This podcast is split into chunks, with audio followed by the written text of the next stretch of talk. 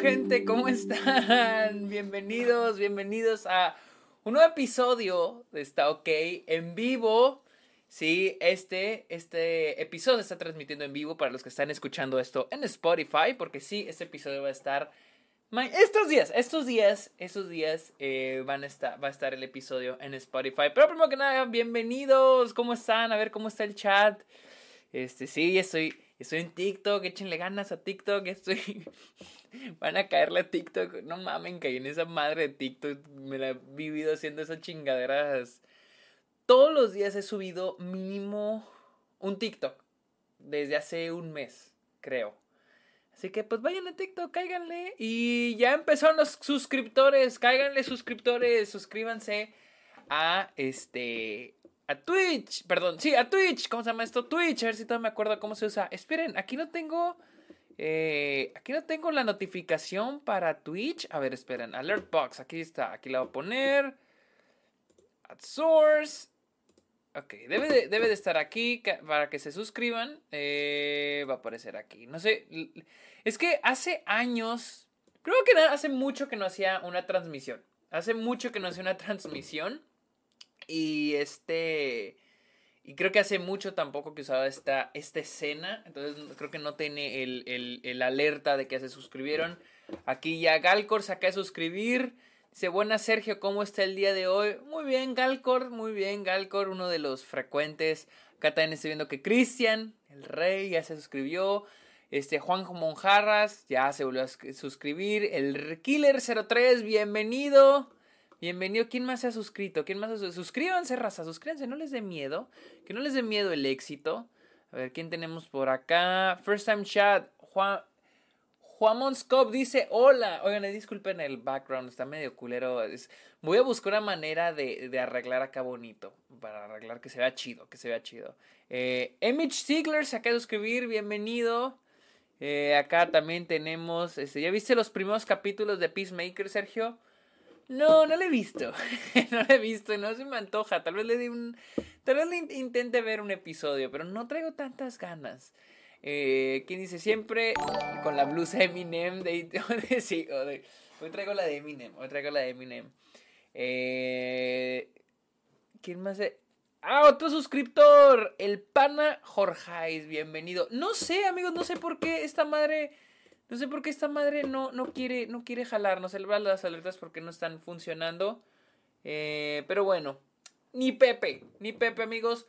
Bienvenidos a un nuevo episodio, está ok este episodio, donde vamos a hablar de los logros del año. Y con logros vamos a hacer lo siguiente. Ah, sí, jaló, Hammonscop. Gracias por suscribirte, gracias por suscribirte. Hammonscop, bienvenidos. El, al rato en estos días les paso el link a Discord para entren a las videollamadas y a los beneficios que doy ahí, a los episodios exclusivos, que es parte de los beneficios de Twitch y también de Patreon. Obviamente uno tiene más beneficios que el otro, así que se pueden suscribir en Patreon o se pueden suscribir aquí en Twitch. Eh, como les digo, vamos a hablar de los eh, premios. Vamos a, vamos a hacer esto. Lo que voy a hacer hoy es, primero tenemos las categorías. Hice una lista con las categorías estilo los Óscares y voy a hacer mis premiaciones. Pero realmente no voy a decir solamente uno, voy a decir como que estos son mis nominados, estos son los, los, que, los que considero que hay que darle reconocimiento y acá están lo, el mejor, el mejor en esta categoría. Y a través de todo el en vivo voy a estar, voy a estar dando mis, mis 50 películas favoritas del 2021. Creo que voy a ir de, de 10 en 10. Creo que voy a ir de 10 en 10. Eh, para que estén listos. Eh, también los invito a que me sigan. Voy a bajar un poquito la cámara, siento que me muy chaparro. Eh, los voy a invitar a que me sigan en mis redes sociales. Estoy como arroba el Sergio Munoz en TikTok, en Twitch, en Instagram, en, en Twitter. Soy como arroba el Sergio Munoz para que le caigan, para que le caigan. y para que me vayan diciendo, también aquí en el chat, vayanme diciendo ¿Cuáles son sus películas favoritas de cada categoría? ¿Cuál creen que fue el mejor logro en cada categoría? Y vamos a hablarlo aquí. Eh, ¿Qué más? ¿Qué más? ¿Qué más? Háganme otro favor. Y agarra esta madre de juguete. Ustedes saben que siempre agarro cosas, siempre traigo cosas en la mano. háganme otro favor. Tomen una foto a este en vivo y súbanla a Instagram. Y etiquétenme para compartirla, compartir su publicación viendo Está OK, viendo estos premios, estos premiecillos que vamos a hacer esta, en esta ocasión. ¿Por qué? Eh, ¿Por qué lo hice así? Eh, porque sí quiero decir mis 50 películas favoritas, pero también me gusta reconocer, o sea, como que cada rama, cada aspecto del hacer una película, desde la preproducción, que, envuelve lo que es el guion, la producción, que es la, en el que está envuelto la dirección, el diseño de producción, la fotografía y la postproducción, la que está envuelto el sonido, la edición, los efectos especiales. Entonces, quiero reconocer eso, por eso quiero reconocer cada categoría. Pero claro, le voy a dar rápido, si no aquí nos vamos a estar todo, toda la noche. Eh, pero bueno, ¿Ya empezaste a ver Euforia temporadas? No, porque quiero ver la temporada 1 de nuevo y después hacer el en vivo que les he prometido por casi año y medio. Eh, a ver, Wachitorico dice, no es película, pero mi documental favorito fue Val. También vamos a hablar de los documentales. Vamos a hablar de los documentales. ¿Habrá beso amargado por 10 mil pesos? No, no va a haber. de Alex 200, Inside cuenta como película. Vamos a dejar algo en claro. Estas son puras películas. The Inside de, de Bob Burnham no está aquí porque es un especial, no es una película. Y, antes que nada quiero dar eh, mención honorífica a una serie que obviamente no está aquí porque es una miniserie, pero yo pienso que todos la tienen que ver. ¡Eh! Otro suscriptor, Sahit bienvenido. Eh, quiero darle eh, una mención honorífica a The Underground Railroad, la cual pueden encontrar en Amazon Prime. Es para mí la mejor miniserie. Eh, gracias Juan Parral por el, por los shares, por los beats. Siempre son bienvenidos. Para los que quieran mandar beats, manden sus beats, manden sus beats para, para seguir viendo el cine.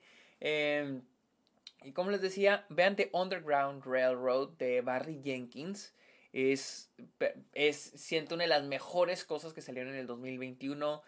Eh, tiene una gran fotografía, tiene un gran diseño de producción, tiene el sonido es excelente, las actuaciones son buenísimas y Barry Jenkins es excelente como director.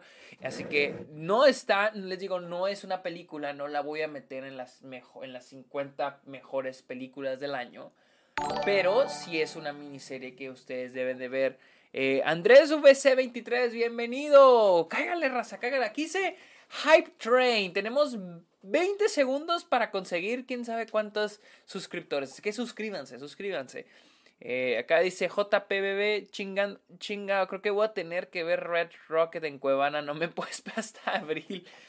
Eh, patrón, quiero ver Downton Abbey, pero no la encuentro en ningún lado. ¿Dónde la vio usted? Eh, la serie yo la vi en Netflix, en México. Yo me acuerdo que la vi en la serie en Netflix en México, pero ya no sé, no sé, no sé si todavía está en Netflix. Ya, la vi hace muchísimo, la vi hace muchísimo. Eh, pero bueno, vamos a empezar, vamos a empezar. Eh, les digo, etiquétenme en, en este Instagram. Tomen foto de este en vivo, etiquétenme en Instagram y yo aquí lo voy a estar compartiendo. Ok, ya una persona lo puso, este, el, el Galcor, si es Galcor, es tu Galcor. Aquí ya lo voy a poner para que vean que yo sé, yo sí cumplo, güey. Yo soy como político mexicano. Yo sí cumplo, raza. Hay tacos. Entonces, vamos a empezar, raza. Vamos a empezar. Quiero empezar con documental. Vamos a empezar con documental. Este año hubo buenos documentales, hubo muy buenos documentales y siento que todavía faltan, porque ahí vienen los Óscares. Ahí vienen los Óscares y ahí vienen o documentales que todavía no se están en plataformas de streaming, por ejemplo, Attica. Eh, pero obviamente, y, por cierto, las reglas son mis, son mis pinches reglas, eh, son mis pinches reglas en cuestión de cómo decidí quién está en esta lista. Son mis pinches reglas. Pero me baso, obviamente, tampoco lo hago al pinche como Juan por su casa. Lo hago basado en el lanzamiento, en el, de el estreno de la película en Estados Unidos. Creo que solo tengo una que, se, que vi eh, por screener, pues estrenó en Sundance y que yo metí, me valió verga y la metí aquí. Así que les digo, son mis reglas. Eh, en cuestión de la lista, miren, para mí es, es, imposible ser objetivo. Hay películas que sí dije, ok, esta sí es mejor que esta, va arriba de la lista. Pero hay unas donde dije, híjole, las dos se me hacen igual y me fui a cuál disfruté más. Y así, de hecho, así decidí mi primer lugar, porque honestamente estaba en un empate. El año pasado sí tuve un empate entre Collective y The Father. Este año está entre un empate, pero dije, mm, no, aquí en disfrute, creo que disfruté más el primer lugar que el segundo lugar. Y ahorita van a ver cuáles fueron. como dijo Daniela, Daniela Tong, son mis reglas, es, es, mi en vivo y ni modo, sí se chingan. Eh, vamos a empezar con. Déjenme, déjenme aquí, tengo, porque tengo un desmadre. O sea, literal, tengo un pichi, un pichi desmadre. Este. Vamos a empezar con documental. ¿sí? Les digo, hubo muy buenos documentales este año. Y, y, tengo, aquí tengo uno, dos, tres, cuatro documentales, entre ellos el que yo pienso que fue el mejor documental del 2021. Eh, para mí, Val fue un gran documental. A mí me gustó muchísimo Val. Voy a hablar rápido de las películas porque digo, no tenemos mucho tiempo. Val se me hizo una gran película. Pues habla, lo que fue la carrera de Val Kilmer. Bueno, habla en sí la vida de Val Kilmer, pero lo más chingón es de que es desde su propia, un parte de su propia perspectiva, porque es un, no es un fan footage, pero no es un fan footage, es a través del footage que él grabó a través de su carrera. Y algo que logra hacer es eh, humanizar a, este, a Val Kilmer, ¿sí? Eh, un, documental que vi este año, pero la verdad no, no, sí me gustó, pero siento que le faltó lo que tiene esta película fue The Sparks de Edgar Wright. Ese documental es muy bueno, está muy divertido, está muy padre ver. Es un, wiki, un wikipediazo de los Sparks por parte de un fan. Pero algo que le faltó a eso es humanizar a los personajes. Eh, Juan de 1039, muchas gracias por suscribirte. Eh, en Val es, algo que hace Val y algo que a mí me encanta es que humaniza a Val Kilmer, alguien que fue esta gran persona más grande de la vida y lo humaniza y lo hace eh, relatable. Entonces, Val fue un, un, este, un documental que a mí me encantó y está en, mis, en la categoría de documentales, en mis documentales favoritos. Y luego tenemos a... Híjole, híjole. esto de estar pichis, pichis, ¿cómo se llama? Moviendo los pósters y así, porque sí, quiero hacer un buen, quiero hacer un buen, este, un, un buen, una buena transmisión. Luego tenemos Flea. Flea se me hizo buenísima, se me hizo buenísima. Y más porque toda la película, el 90% de la película es una película animada. Eh, lo que más me gustó, porque Flea es, les digo, es un documental. Lo que logra hacer Flea se me hace muy, padre porque no sé si, si, si, el director en realidad filmó a los, al, al subject o solo fue a través de voz pero hace muy buen trabajo en términos de contar su historia. Y es de que los documentales lo que suelen hacer es hacer esto de... esta cosa de dramatizar sucesos. Y creo que se ha vuelto muy obsoleto eso de dramatizar sucesos. El hecho de que creo que The Social Dilemma fue una que trató de dramatizar y fue terrible, fue terrible, o sea, siento que fue un documental decente, pero la dramatización fue terrible. Y Flea lo que tiene es de que la dramatización de las cosas son, se siente muy genuino, se siente muy bien. Probablemente esas cosas no pasaron así, pero funciona. Y como diría mi profe de documental, si funciona, funciona. Y creo que Conflict hace un gran trabajo en eso. para mí lo más fuerte es la dramatización. El contar la historia es, es, algo que eh, a través de esa dramatización y de contar de, no solo a través de las entrevistas o de la narración, pero también de lo que le sucede al personaje principal a través de eso es, es increíble. Y toda la historia, la, toda la historia está muy bien, está muy buena, está muy bien contada. Y esa, este, me gusta mucho cuando la película usa ya sea found footage, bueno, no found footage, porque estoy diciendo archive footage, archive footage, o cuando estoy usando animación, Flea lo hace espectacular, o sea, lo hace muy, muy bien. Estoy viendo cuál otra, estoy viendo cuál otra. Ok. Otra que vi, pero hace mucho, hace mucho tiempo la vi, pero igual la quiero mencionar, es este... Babenco. Esa película se llama Babenco. Tell Me When I Die, que es de un director brasileño. Ah, hace mucho la vi, hace mucho lo vi, pero a mí me gustó y de hecho está entre mi lista de lo mejor del año. Es una, es una película que trata la historia de este, de este director, este Babenco. Creo que era hacer su última película, pero también su relación con el mundo. Se les recomiendo muchísimo y siento que es uno de los mejores documentales del año. Y luego, hijo, esto, esto, esto de estar cambiando los pósters estaba medio cabrón. Y luego tenemos, esto eh, estuvo difícil, la verdad, estuvo difícil elegir el mejor documental del año. Ah, porque tengo las siguientes dos me encantaron, o sea, en serio, fueron increíbles. Eh, la siguiente es. Eh, ah, pinche póster. Aquí está. The Rescue. The Rescue estuvo excelente. The Rescue trata la historia de estos niños en Taiwán que quedaron atrapados dentro de una cueva. Y es la historia de los buzos y el equipo que va a ir a encontrarlos. Es de los mismos directores de Free Solo. Y tuve la oportunidad, o sea, tuve el honor de verla en el cine. O sea, literal, estaba, estaba trabajando en la escuela y me salí de trabajar de mí. Estaba trabajando en un proyecto y me salí solo para ir a ver la película del cine y valió totalmente la pena. Es un viaje cabroncísimo. O sea, de que verga, los últimos 30 minutos de la película estás de que su puta madre. Está muy bien contada. National Geographic tiene siempre grandes documentales y estoy casi seguro que vamos a estar escuchando de este documental en los Oscars. Voy a leer sus comentarios antes de ir al mejor documental del año. Eh, a ver.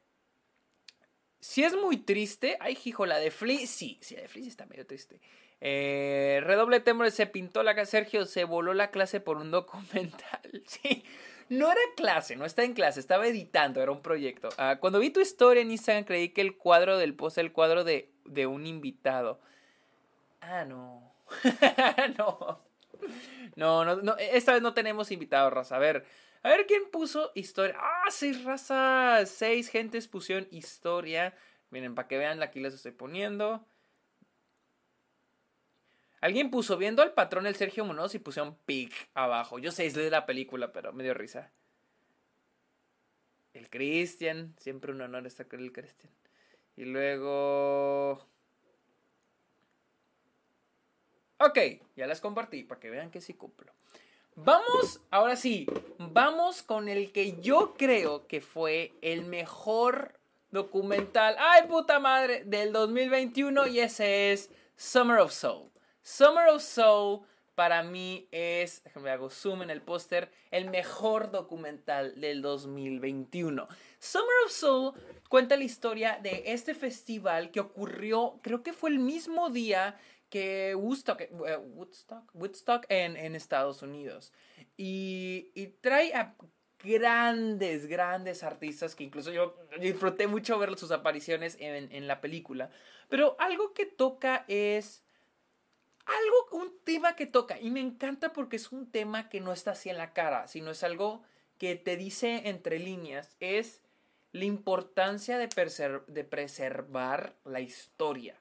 Y es como este festival, porque la, el, el footage de este festival quedó guardado por muchos, muchas décadas. O sea, fue filmado y ahí se quedó. El footage se quedó ahí y ya fue cuando fue rescatado, restaurado y fue editado. Y algo que toca esta película es por qué este festival con personas, eh, más que nada enfocado en personas negras y personas afrolatinas y latinos, eh, quedó guardado y recordamos mucho a Woodstock, por ejemplo. Y es de que es uno de los temas que habla la película, que es la idea de quién cuenta la historia y cuál es cuáles son las historias, cuál es la historia que se cuenta y cuál es la historia que no se cuenta, la historia que se queda guardada o callada. Y la importancia de que de contar toda la historia que existe, la historia que tenemos, la importancia de eso. Y de que Summer Soul lo hace muy bien al mismo tiempo que nos cuenta la historia de este, de este festival de música y cómo cambió a la, a la gente, cómo eh, influyó en la música y cómo influyó también en, en creo, creo, que fue en Harlem, sí, en Harlem, en Nueva York. Entonces, Summer of Soul es mi documental favorito del 2021. Vamos ahora, déjenme guardo el, déjenme quito lo de Plus Posters. Vamos ahora a hablar de, híjole, creo que sí estoy durando un chingo. Voy a hablar de ahora de las de mis de mis películas extranjeras y entre comillas extranjeras porque estoy viéndolo desde el punto de vista gringo, o sea, o no habla inglesa. Sí, porque por ejemplo, Belfast técnicamente es extranjera porque es de Irlanda, no, pero voy a darle aquí la prioridad a películas este de no habla inglesa. Y primero, primero que nada aquí voy a hablar de una película que está en Netflix y que disfruté mucho porque fue uno de mis primeros acercamientos con el director. Eh, ay, perdón, aquí está. Película de policías. Yo he visto muchas opiniones divididas sobre esta película. Entiendo por qué. Pero a mí me gustó. A mí sí me gustó bastante. Me gusta mucho la idea de cómo la película romantiza hasta cierto punto lo que es ser un policía, más en México, y cómo rompe esa romantización. Ya saben en qué momento. Eh, a, mí, a mí me gustó mucho, siento que es un este, gran trabajo, un trabajo de Ruiz Palacios. Yo entiendo a la gente que no le ha encantado esta película, pero a mí me, me, me, ha fascinado.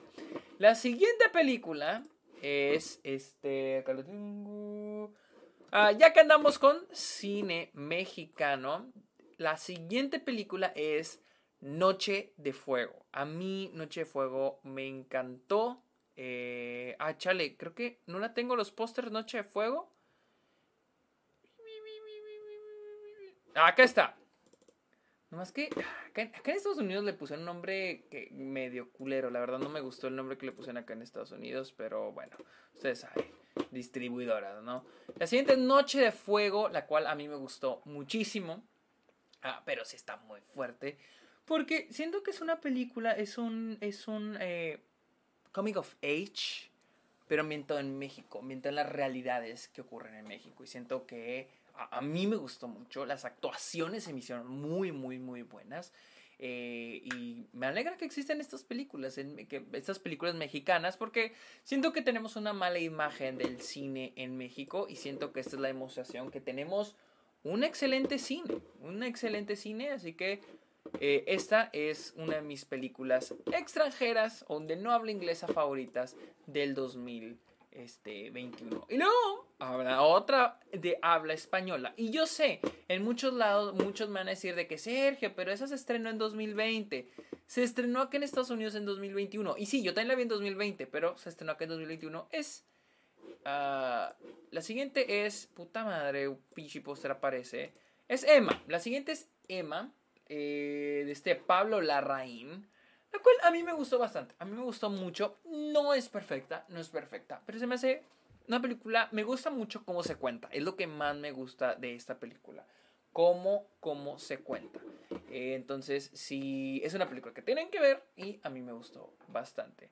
El, perdón, voy rápido porque aquí en película extranjera sí tengo bastantes. La siguiente es.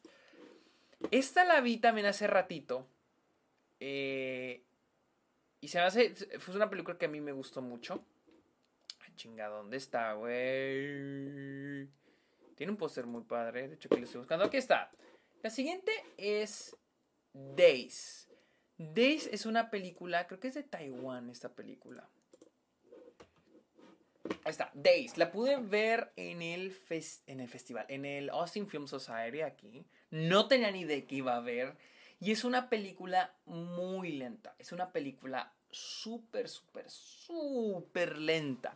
Eh, y he oído que el director es de este, eh, hace este tipo de películas donde es muy observacional lo que está sucediendo. No es un documental, pero es muy observacional lo que la película, lo que la película hace. Es de estar viendo la realidad del personaje, desde las cosas pequeñas hasta las cosas grandes. Y es algo que a mí me encantó demasiado una película, y, tengo sentimientos encontrados con esta película, pero pues eh, la disfruté demasiado, la verdad la disfruté demasiado y es Worst Person in the World.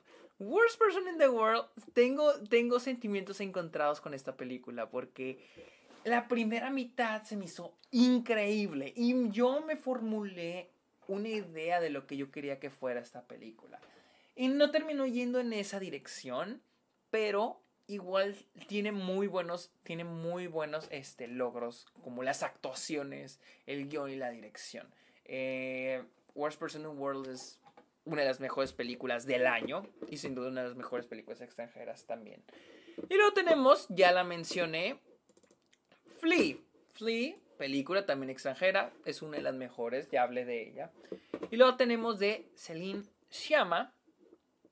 ¿Dónde está? De Celine Sciamma, Petit Mama. A mí Petit Mama me encantó, me encantó, me encantó.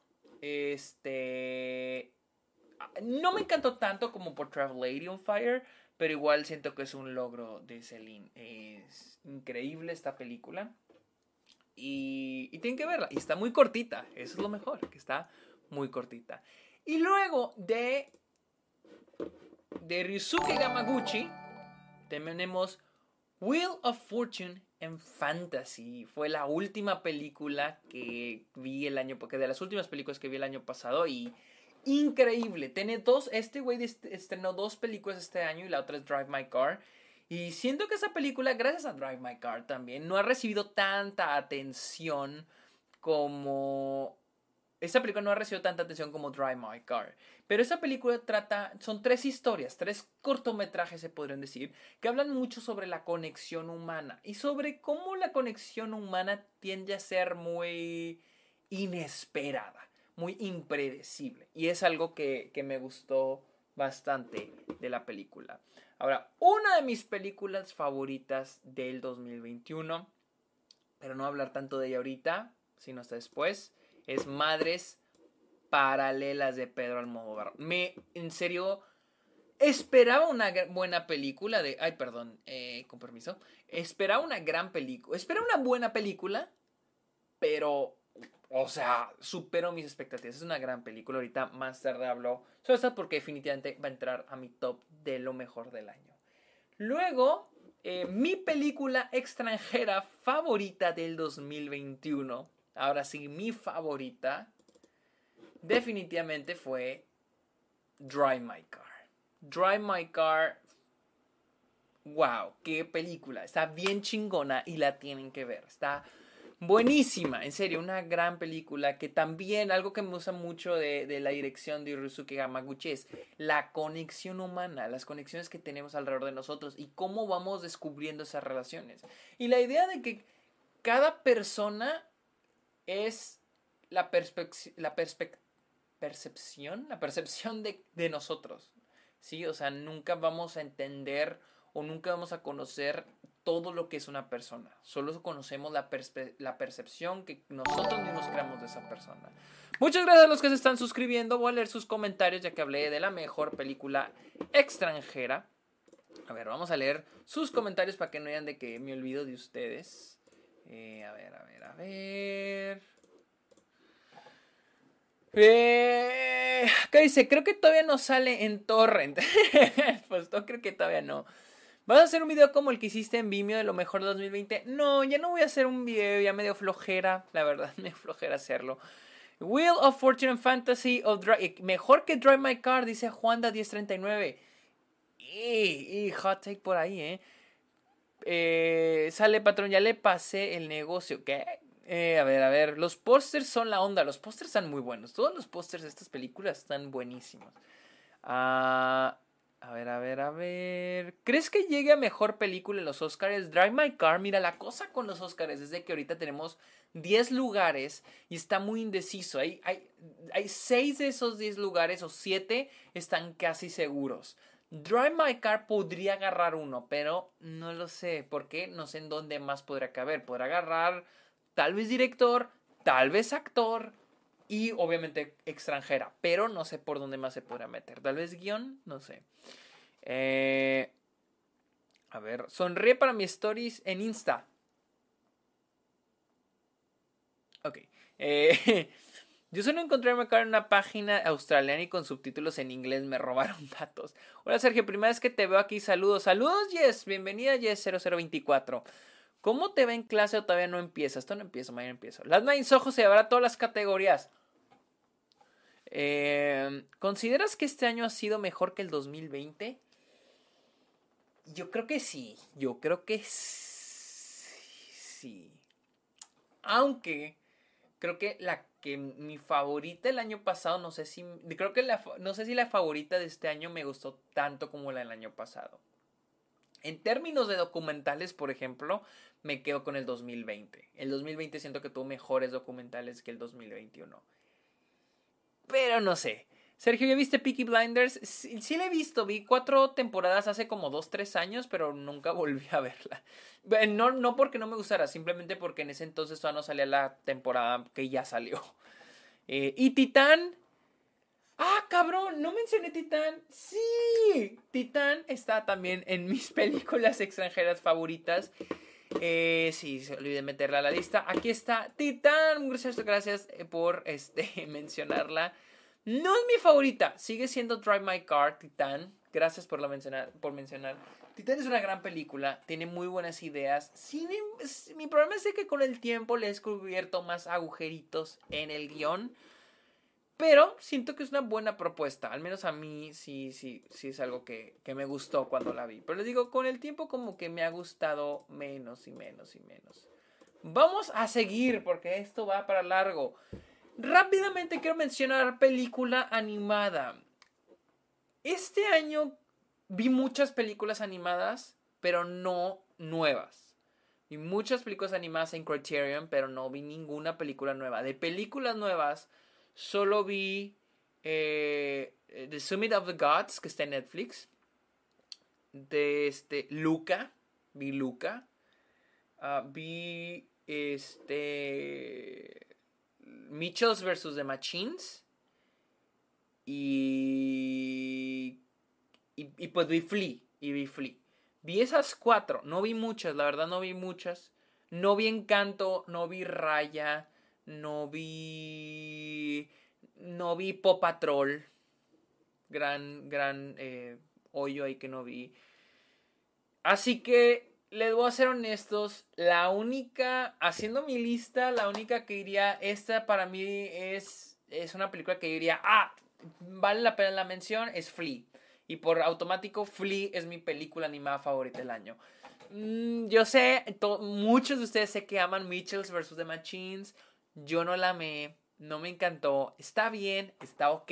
Tiene una gran animación, tiene una excelente animación, lo sé pero no me terminó de encantar la historia. Y para mí, película animada no significa mejor animación. Para mí, película animada es película que usa el formato de animación para contar una historia. Y sí, Mitchell vs. The Machines usa muy bien la animación, pero su historia no me terminó de encantar. Así que discúlpenme mucho, no está aquí. Tampoco, Summit of the Gods se me hizo bien, pero tampoco me terminó de encantar. A mí Luca me encantó, me gustó muchísimo, pero tampoco para estar con Flea. Así que para mí automáticamente ya nomás para terminar con esa categoría, la mejor película animada para mí fue este Pichis, Pichis, Pichis Flea. No tenemos mejor canción original, tampoco, tampoco me fui muy lejos. Eh, mis favoritas son... Eh, déjenme las busco. Mis favoritas son Be Alive de Beyoncé, que sale en este. en King Richard. Se me hizo una muy linda canción, se me hace muy buena y es Beyoncé. La otra es eh, No Time to Die de Billie Eilish. Eh, siento que desde que salió. Porque la estrenó hace mucho, la canción salió hace mucho. Y no la valoré tanto hasta que la vi en la película. Y creo que. O sea, la neta. no Time to Die tiene un gran intro y siento que con la canción, la canción le dio un plus y de ahí empecé a valorar, más y más y más eh, esa canción.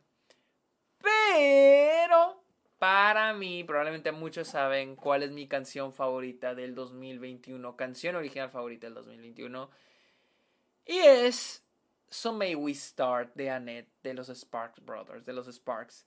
Eh, se me hace una gran canción y se me hace un gran inicio con esa canción. Eh, así que esa es mi canción favorita del 2021. So May We Start de Annette. Vamos con la siguiente y es banda sonora original. Aguas raza, que aquí hay muchos, hay muchos, hay muchas buenas este, nominadas. Banda sonora original. Empecemos con una que tal vez va a sorprender a muchos que esté aquí en banda sonora porque quiero, quiero darle espacio a películas que no están sonando tanto. No quiero, quiero, quiero darle este quiero darle espacio a películas que no están sonando tanto porque no son tan grandes, porque tal vez son muy independientes para los Oscars o para los críticos. En banda sonora, primero les voy a dar. Quiero aplaudir la banda sonora de puta madre, póster de Shiva Baby. Shiva Baby tiene una gran banda sonora. Eh, porque por el hecho de que crea una tensión bien cabrona. Crea una gran tensión y está muy bien mezclada con todo lo que está ocurriendo en la escena. Shiva Baby tiene una gran, gran, gran banda sonora y a mí. A mí me encantó, la verdad a mí me gustó muchísimo. Luego también tenemos. Eh, ¿Dónde está? También tenemos The Tragedy of Macbeth. Tragedy of Macbeth tiene una gran banda sonora. Se me hizo una muy, muy, muy buena banda sonora. Y luego tenemos. Este. ¿Y dónde está esta pichi? Aquí está. Y luego tenemos. De Johnny Greenwood. The Power of the Dog. The Power of the Dog de con la música de Johnny Greenwood. Excelente. El soundtrack a mí me encantó. Este. Y luego tenemos la banda sonora de Madres Paralelas. Madres Paralelas tiene un soundtrack excelente. Eh, ¿Quién hizo la música? No, viene. Alberto Iglesias. Alberto Iglesias. Music Alberto Iglesias, sí. Bueno, la música está muy buena. La, banda sonora este, es excelente. Pero para mí, pero para mí, la mejor banda sonora. Y es la, me gusta mucho por lo mismo que hace Shiva Baby. Para mí la mejor banda sonora es la de Spencer, también de Johnny Greenwood.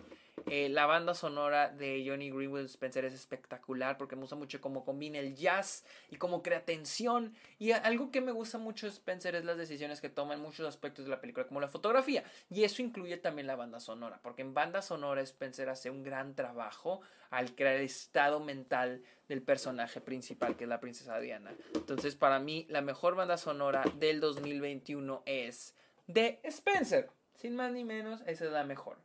Vamos a hablar ahora de efectos especiales. Y creo que tengo aquí una que, de la que no tengo póster. Quiero empezar con The Suicide Squad. The Suicide Squad no me encantó la película, pero debo aplaudir los efectos especiales. Y más cuando estamos en un mundo donde los blockbusters se han vuelto pantallas verdes y CGI a lo pendejo, a lo tarugo, con muy poco cuidado. Y yo sé, valoro mucho el trabajo de los, de los, este, de los ingenieros y diseñadores de efectos especiales. Pero siento que Marvel eh, depende, depende mucho en efectos especiales y no le da el tiempo suficiente o la dedicación suficiente a estos. Y siento que en este tiempo muchas de esas películas están de efectos especiales gigantes, están muy descuidados. Suicide Squad, todo lo contrario, Suicide Squad tiene unos efectos especiales espectaculares. Y me sorprende que no haya llegado al shortlist de este, efectos especiales en los Oscars. Eh, otra película que que a mí me encantan los efectos especiales es No Time to Die. No Time to Die tiene unos efectos especiales muy chingones. A mí me encantaron los efectos especiales de No Time to Die. Y hay que entender, efectos especiales no solo son efectos hechos en computadora. Tiene que ser explosiones, persecuciones, este... Que si un auto sale volando, todos esos son efectos especiales. No solo es el CGI, no solo es este eh, crear un escenario con pantalla verde. No, los efectos especiales es todo lo que es especial en lo que en, la imagen. Eh, quiero ver, vamos a ver sus comentarios. Los efectos de los Spider-Man en la peli están algo descuidados en la pelea final. Sí, por ejemplo, Eternals. El clímax de Eternals se ve terrible. Eh, Sergio, si viste Arcane, ¿qué te pareció? Espérense. no mames, en Spider-Man No Way Home hicieron consigue una corbata. Neta, chale. Eh, pero sí, 007 es para mí la, la que se lleva aquí. Eh, bueno, no, no, no, no, mentira, no es la mejor, no quiero confundirlo. para mí no es, la, no es mejor, pero hace un gran, un gran trabajo. La siguiente en, en efectos especiales, y a mí me encantaron, fue en The Matrix Resurrection. Tiene grandes efectos especiales, están muy, muy bien trabajados y bien equilibrados con los efectos prácticos, lo cual a mí me encantó. Luego tenemos The Green Knight. The Green Knight se me hizo una película con grandes efectos especiales y más porque es una película que creo costó 14, 15 millones de dólares y siento que los usa, la escena de los gigantes se ve increíble, el Green Knight se ve muy bien. Bueno, Green Knight creo que no CGI, no son efectos especiales, pero The Green Knight es una película con unos efectos especiales asombrosos. Pero para mí, la que tiene los mejores efectos especiales y no solo es CGI, también son miniaturas, explosiones, este, ambientación. Ustedes lo saben, todos sabemos, es Dune. Dune es la película con mejores efectos especiales del 2021. Sin pensar, o sea, literal, sin pensar, Dune es la mejor película, es la película con mejores efectos especiales. Y luego nos vamos a mejor este, mezcla de sonido. Y probablemente mucho les va a sorprender. Power of the Dog es una película cuyo sonido a mí me gustó bastante, tiene una muy buena ambientación y muy buen trabajo de sonido, tanto que al parecer ya me la encargaron en mi clase de sonido analizarla y siento que el sonido de Power of the Dog es excelente. Recuerden, aquí estoy dividiendo en dos, ya los Oscars lo mezclaron, pero yo tengo edición y mezcla de sonido.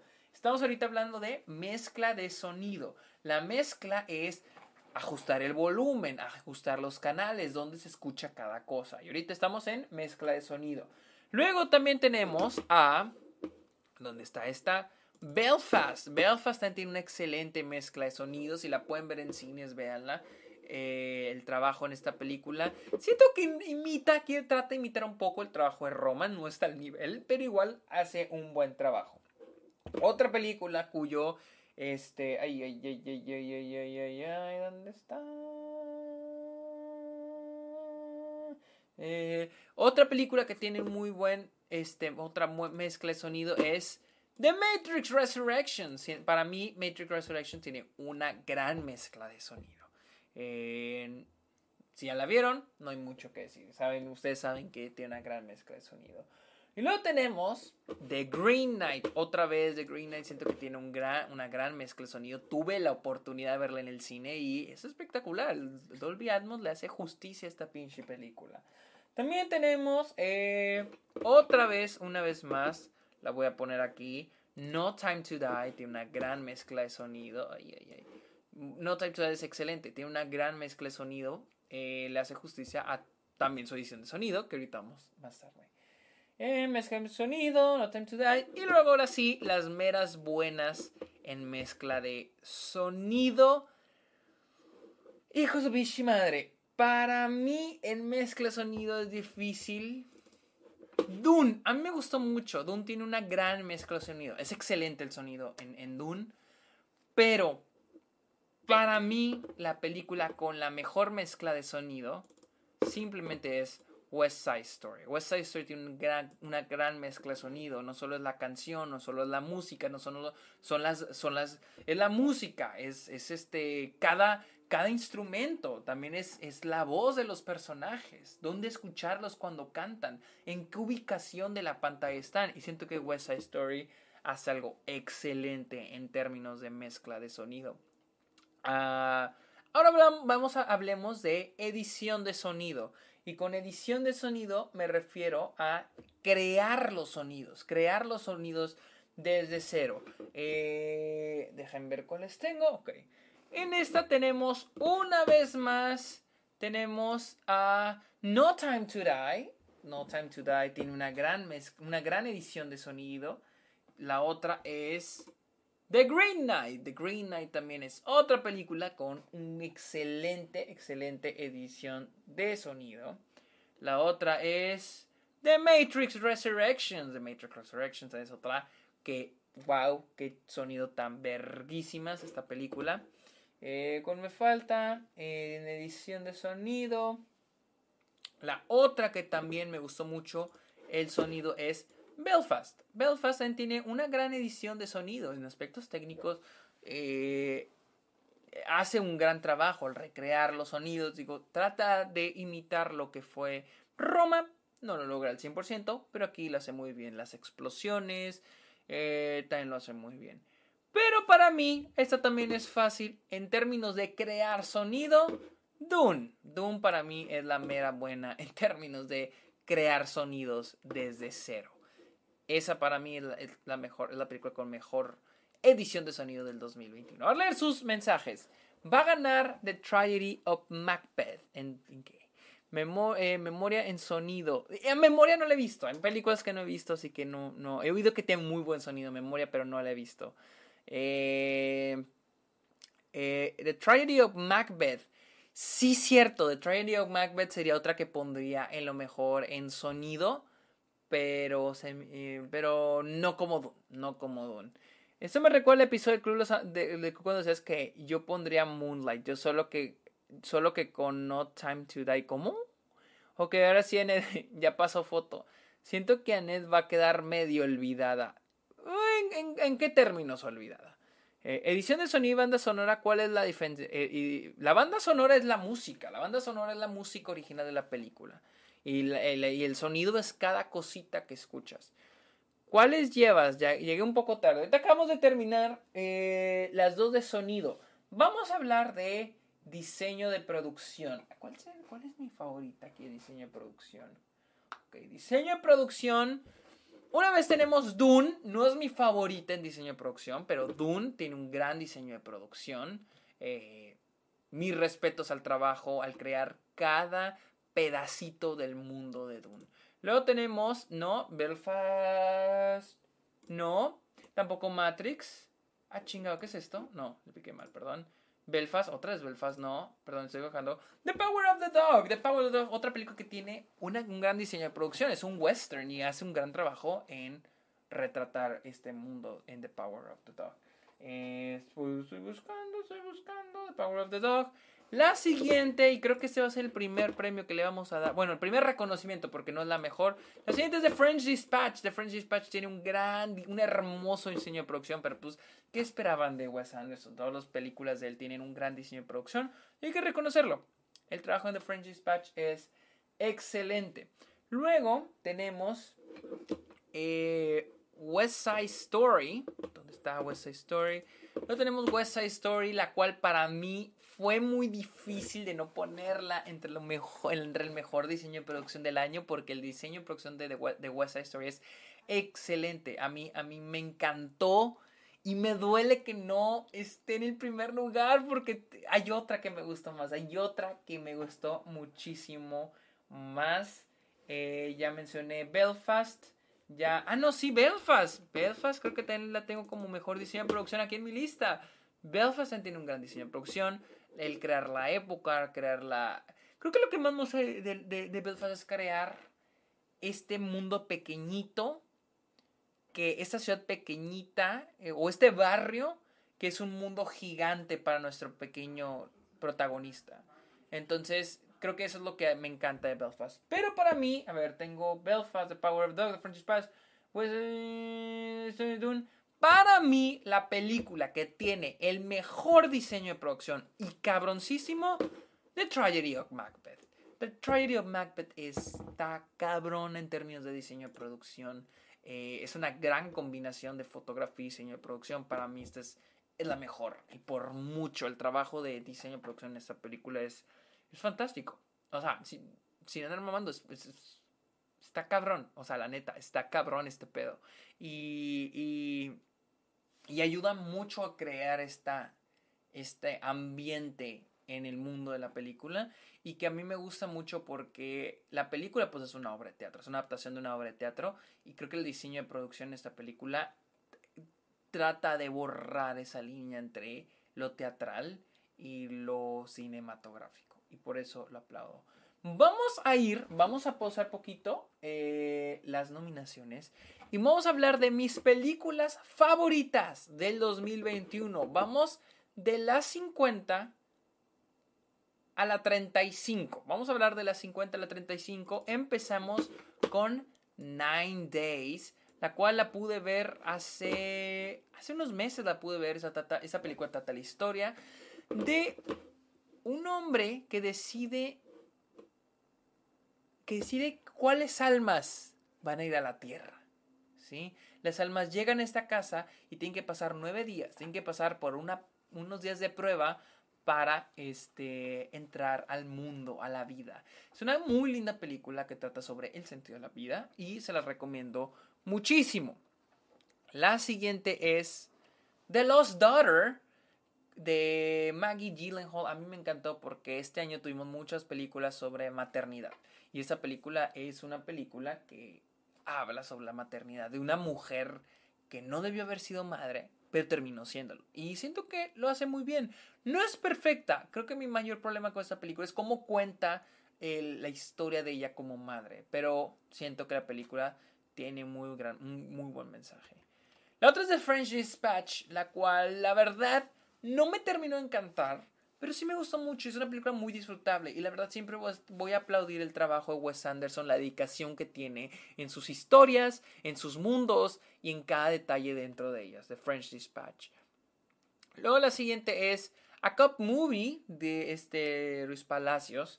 Me gustó mucho, eh, sé que es una película que dividió a muchas personas, pero a mí me gustó y hablé de ella. Voy a la siguiente. Belfast de Kenneth Branham es una película que a mí, de, que yo disfruté no me terminó de encantar tampoco y no siento que es así la gran mamada. no creo que es la mejor película del año. Está lejísimo de ser la gran película del año, pero es una muy buena película, una película muy personal de Kenneth Branagh. Eh, la siguiente es No Time to Die. La verdad, No Time to Die me encantó. A mí No Time to Die me fascinó. No es perfecta. Tiene problemitos más acá con mi compita, el este Rami Malek. No el actor, pero más en su personaje se me hace poco vacío, pero la película es excelente. Para mí, yo le dije a uno de mis compañeros, es el blockbuster perfecto. Está bien escrito, tiene buenas secuencias de acción, es muy entretenida, es muy buena, es muy emocional, es muy emocional. La siguiente es Passing, que está en Netflix, esta la pueden ver en Netflix. Esta es la historia de dos mujeres que se reencuentran, dos amigas de la infancia que se reencuentran. Y una se da cuenta que la otra se hace pasar por una mujer negra. Perdón, por una mujer blanca.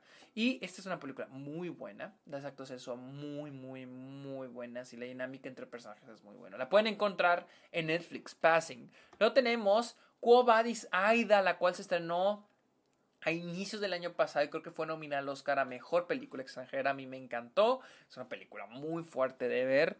Este... Y si la neta se la recomiendo mucho. Go by Desaida. Luego tenemos Coda, la cual al parecer está en Estados Unidos en Apple TV Plus. Y creo que en México me di cuenta que está en Amazon Prime. Eh, creo que este es un remake de Familia de Belie. Belie, perdón, no, sé cuál es. Ah, pero es una película hermosísima. Y lo que más aplaudo es de que a pesar de que es una película de la cual ya te, ya te imaginas el final, ya te imaginas a dónde va. Es una película que no, te, que no deja de emocionar y no deja de estar bien escrita, muy bien actuada y siento que es un gran, un gran trabajo. Ok, voy a leer sus comentarios. Probablemente Licorice, ¿no? Red Rocket número uno, maybe, maybe. Nah. No Time to Die, God, sí. Licorice Pizza no va a estar en top 1. Yo creo que va a ser Red Rocket o tal vez Pig. Tal vez sí, Tal vez no, no sé. Hagan sus teorías del top 5. Hagan sus teorías. Quiero verlos. Díganme cuál creen que va a ser mi top 5. Mi top 5 de hoy. A ver, qué póster tan feo. Este no está feo, solo es una foto de ellos. O sea, ¿has visto los pósters de Marvel? Eh, Matrix Top 10. Mm, ya veremos. Yo me vi Coda solo porque estaba Eugenio Herbes y me terminó gustando bastante. Eugenio Herbes es muy bueno en esta película. The Last Night in Soho Top 2. Ah. Eh, ¿Quién se suscribió? Nico D'Ambrosio. Bienvenido, gracias por suscribirte. Eh, Pizza, Red Rocket, Common, Common seguro entra en el top 5. Oh, no sé. Si Sperman entra en el top 3, me rapo. No te creas. Ah, Red Rocket en primer lugar, seguro. Mm, en el top 3, Don't Look Up y Eternals. Junto con las Nine Soho. Eh, no le entiendo el amor a Coda en Estados Unidos de América. Ah, pues estrenó en Sundance. Eh, es una, peli es una, una película linda. Es una película. ¿Cuál amor? Pues amor, pues es una buena película. No entiendo el odio o no sé qué tiene malo Coda. O sea, es una, es una buena película. Nadie está diciendo que es la mejor película del año. Eh, pero es una muy buena película, la verdad. Si recibe nominación, probablemente reciba nominación a actor de reparto por este Kotsur, creo que es su apellido, pero es muy buena. Eh, sé que en México a los críticos no les gustó desde Sundance. No, pues es que. Muy su pedo. Eh, Red Rocket, Drive My Car, Pig Licorice Pizza, Inside. Inside, ya dije que Inside no va a estar. West Side Story, ok. Top 5 Licorice Pizza, Red Rocket, Power of the Dog, Drive My Car y Souvenir Parte 2. Mm. Venom 2 al top 2. Mm. Top 5. Red Rocket, Drive My Car, Madres Paralelas, Licorice Pizza, Pig. Mm. La, uh, las dos de Ryusuke, Petit Mama y The Power Dog deben de estar. In the Heights, Tic Tic 10. Tú me conoces, pinche Kilutaco. Tú me conoces, güey. Tú me conoces. Eh, voy en coda en la 42. No me faltan. Dijimos a la 35. La siguiente es Emma, de este Pablo Larraín, ya les hablé de ella, me gustó mucho. Lo tenemos de Sparks Brothers, de este güey, de Edgar Wright. La metí porque sí la disfruté, es muy disfrutable. Pero de documental le falta. Como documental, para ser objetivos, como documental le falta. Pero es muy disfrutable. Si no los conocen a ellos, les va a encantar esto, porque les va a informar de quiénes son ellos, cómo han influenciado la música al mundo, y en serio, The Spark Brothers es una película que tienen que ver. Y es de Edgar Wright. Eh, a mí me encantará ver a Edgar Wright siendo más y más y más documentales. Luego tenemos Val, la historia de Val Kilmer, ya les hablé de esta película. Y Saint Mode. Eh, esperen, déjame. Y luego tenemos Saint Mode, la cual se estrenó el año pasado en Estados Unidos, a inicios del año pasado. A mí me encantó. Es una de las mejores películas de terror del año y me encanta el final. Es una muy, muy, muy buena película. Eh, sigamos. The Novice. The Novice es una película espectacular. A mí me gustó muchísimo. Me llegó el screener, la vi. Está muy, muy buena. No es perfecta, pero es. O sea, a mí me gustó mucho. O sea, es muy intensa. Y es como. Esta es una película de cómo logras tener una trama sencilla y hacer algo espectacular con la edición y la fotografía de Novice y la actuación de esta Furman es increíble. Ahorita hablo más de ella porque está en algunas categorías. Gracias Lumpillo por suscribirte. Bienvenidos todos los suscriptores. Los invito a todos que se suscriban otra vez. Suscríbanse aquí a Twitch o suscríbanse a Patreon. También los invito a que le caigan a Patreon. Vamos a la siguiente y es Titán. Titán me gustó muchísimo. Pero ha bajado mucho al lugar. Cada vez con el tiempo le saco más cosas. Y, pero es excelente. Si quieren ver algo original y único, vean Titán. Un único y diferente, vean Titán. Y luego tenemos Babenco, Tell Me When I Die, el documental del director Babenco, del cual ya también hablé. Creo que esa es la número 35 y ahorita más al rato le seguimos. Vamos a hablar de mejor eh, diseño de vestuario. Vamos a hablar de diseño de vestuario. E iniciando con... Eh, a ver, espérenme. Ok, vamos a hablar en diseño de vestuario. La primera es The Power of the Dog. The Power of the Dog tiene un gran diseño de vestuario. Se me hace excelente. Cada personaje tiene su tiene su look, tiene su visión, desde el personaje Jesse Plemons, desde Kirsten Dunst, desde Cody Smith McPhee, este Benedict Cumberbatch, todos tienen un look y me gusta mucho porque cada look refleja su personalidad y queda muy bien con el este. Muchos muchos creen que el diseño de vestuario es cuál es más accurate, más exacto al, al periodo de tiempo que están viviendo y no, ese es un plus. Eso es parte de, diría yo, pero es como el vestuario habla por sí solo de la personalidad de los personajes. Eh, luego el siguiente. Es que estoy viendo cuál, cuál es mi favorita, porque aquí no nombré una favorita. La verdad no tengo una favorita en esta.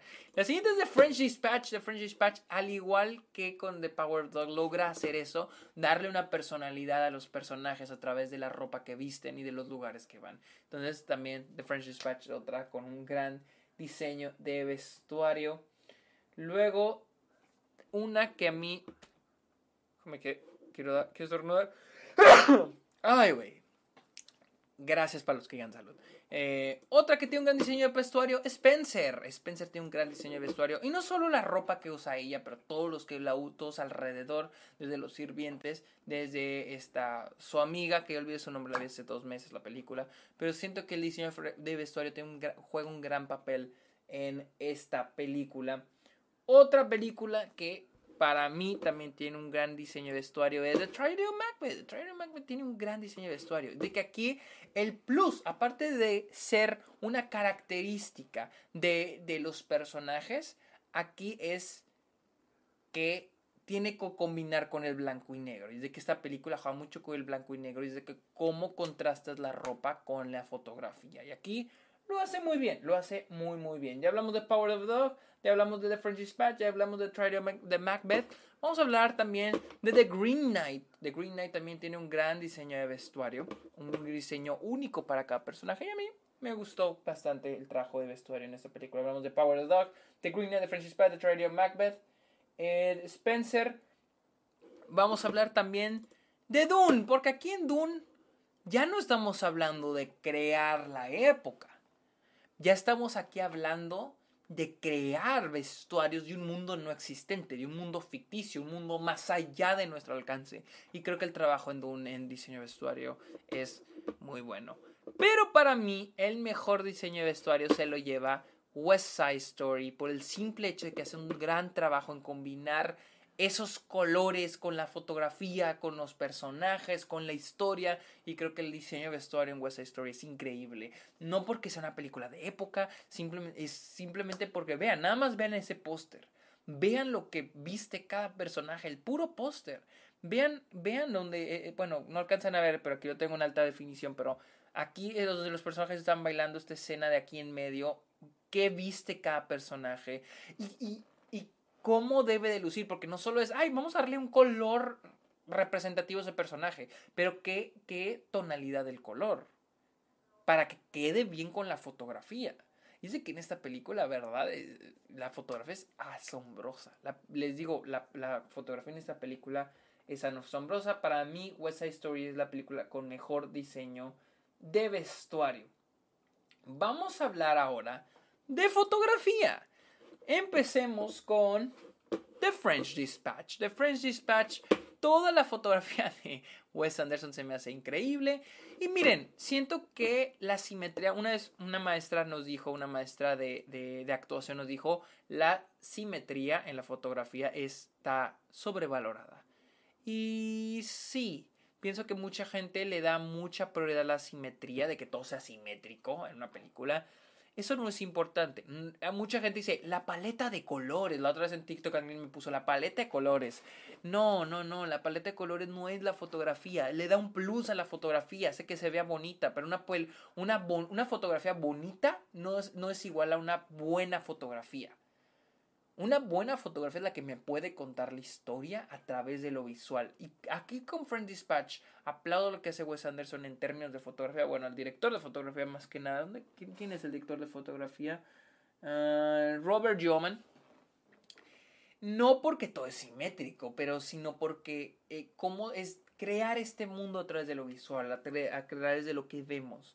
Y lo hace muy bien. Y cómo se cuentan las historias, qué es lo que vemos, cómo nos lo muestra lo hace muy bien. El, el, aspect ratio cuando cambia, eso es parte de la fotografía. En The French Dispatch lo hace, lo hace muy bien. La otra película a la que le aplaudo eh, la fotografía es The Last Duel. Alguien dijo que tiene una fotografía muy insípida, pues están equivocados. Es parte de eso. La fotografía no tiene que lucir bonita. Eso, eso está equivocadísimo. El creer otra vez que una fotografía tiene que, ver, que verse bonita. El trabajo que hace The Last Duel en fotografía es muy bueno. Me gusta mucho cuando crea, porque si se fijan, cada escena los, las fuentes de luz son diferentes de acuerdo a lo que está ocurriendo. A veces tenemos fuentes de luz como la fogata, como una vela, ya ve, y, es, y, la, y la imagen es un poco naranjita, es más warm, pero cuando se trata de estar afuera, cuando se trata de estar adentro en, un área sin fuego, depende de lo que está ocurriendo, tal vez la fuente de luz es la ventana, y cuando están afuera, si se fijan, la, la, la luz cuando están en exteriores tiende a ser más uniforme excepto hay un momento donde el personaje Matt Damon y el personaje de Judy Comer están bailando y vemos una luz haciendo un highlight en ellos. Es de los pocos momentos donde lo vemos. Esa es la fotografía. Eso es fotografía. No se luce bonito la paleta de colores. Son mamadas esas. Son mamadas eso de la paleta de colores. No, es eso cómo comunicas la historia a través de lo visual. Y The Last Duel también tiene un gran trabajo. Otra película que siento que tiene una gran fotografía es The Matrix Resurrections. The Matrix Resurrections hace un gran trabajo en términos de fotografía. A mí me encantó lo que hacen en, las escenas de acción y las escenas pequeñas, las escenas de diálogo. Matrix Resurrections lo hace súper, súper bien. Esa escena del clímax, la parte del amanecer se hace muy bien trabajada en términos de fotografía. Luego tenemos una película que no he mencionado, The Souvenir, parte 2. Tiene una fotografía increíble. A mí me gustó muchísimo. Desde la primera película, The Souvenir siempre ha, destacado en términos de fotografía. Y aquí la segunda no es la excepción. me gustó mucho aquí. También otra película con fotografía excelente, The Green Knight. A mí, The Green Knight, la fotografía de esta película es muy buena, la verdad, es buenísima. La fotografía en esta película es buenísima. Este, no hay mucho que decir, pero si no han visto Green Knight la tienen que ver. Eh, luego tenemos también la fotografía, la increíble fotografía de Power of the Dog, porque les digo, es crear este mundo, este western, y a mí, buenísima la fotografía de The Power of the Dog. La siguiente es yo sé, muchos van a sacar de pedo. Judas and the Black Messiah para mí tiene una las mejores fotografías del año. Se estrenó este año en 2022. Se estrenó, perdón, el año pasado en 2021. Así que aquí cuenta. Tiene una, una fotografía excepcional. Se hace increíble la fotografía aquí en, en este. En Judas and the Black Messiah. Eh, luego tenemos una que me parece una muy buena fotografía también es Dune. Dune tiene una gran fotografía. También al crear el mundo se hace buenísima. ¿Quién se suscribió? WikiLive, bienvenido, gracias por suscribirte. Sigamos.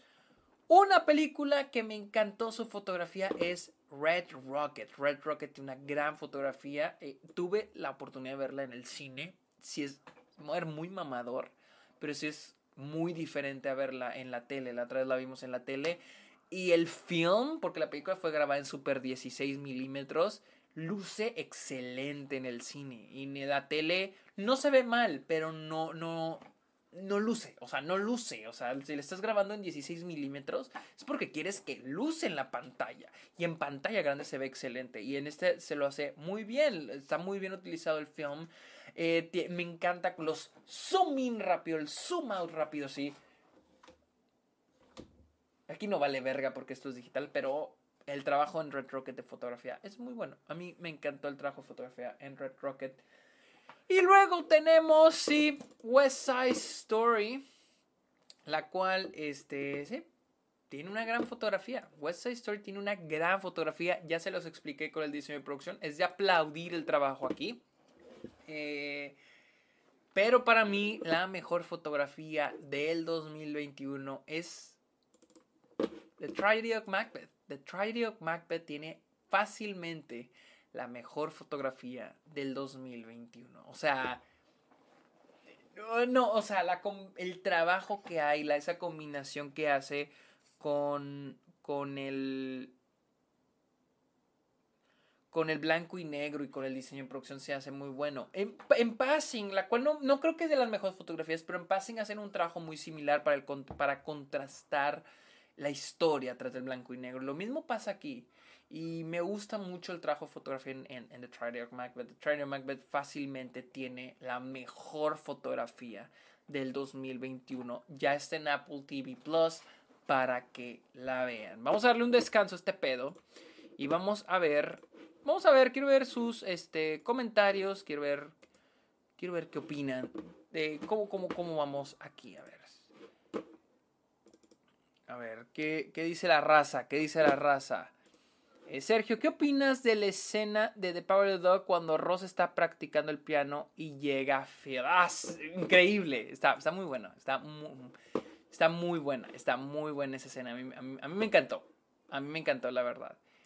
Eh, espérenme. Sí, ese, ese momento. God, como dicen los chavos de ahora, como dice la, la chaviza, ¿no? God. Este.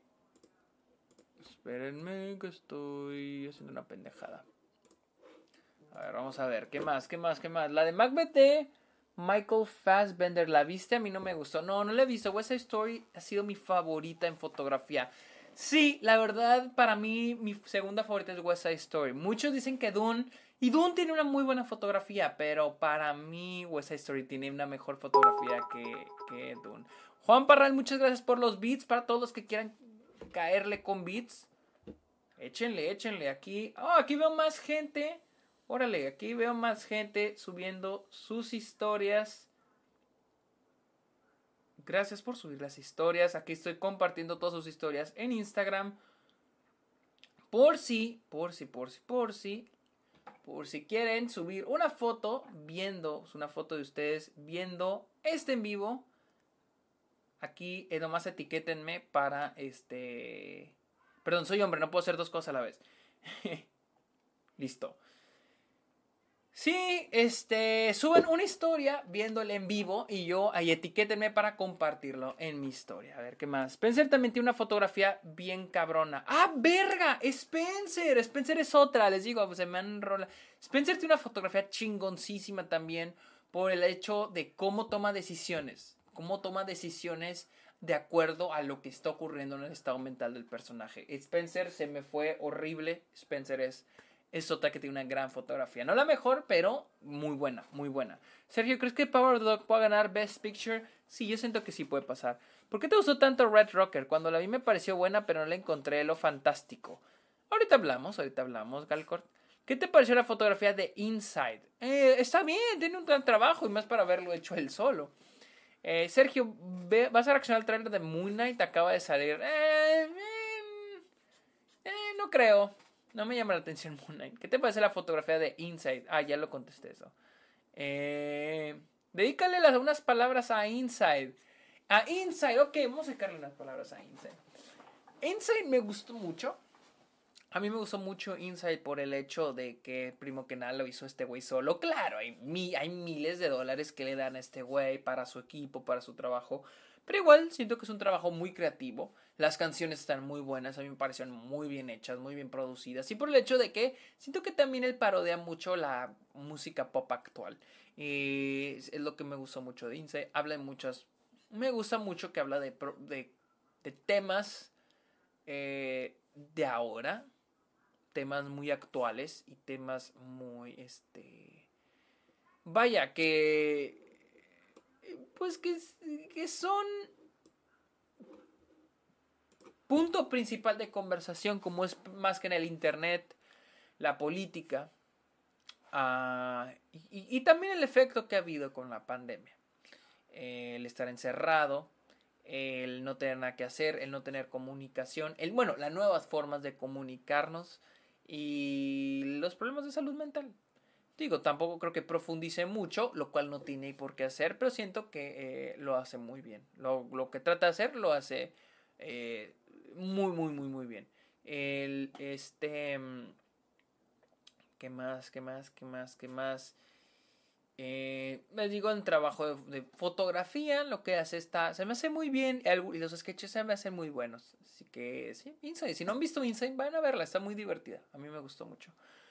Uh, Sergio, ¿hay festivales que siguen premiando a Daniel Kaluuya? Eh, festivales, no, festivales no, porque la, la eh, Judas ya no se estrena, en, ya no se estrenado en festivales, solo se estrenó en Sundance el año pasado. No, ya los festivales no han premiado a Judas and the Black Messiah. Vamos a hablar, amigos, de edición. Vamos a hablar de edición. Empecemos con. Híjole, empecemos con Híjole, híjole, híjole, híjole.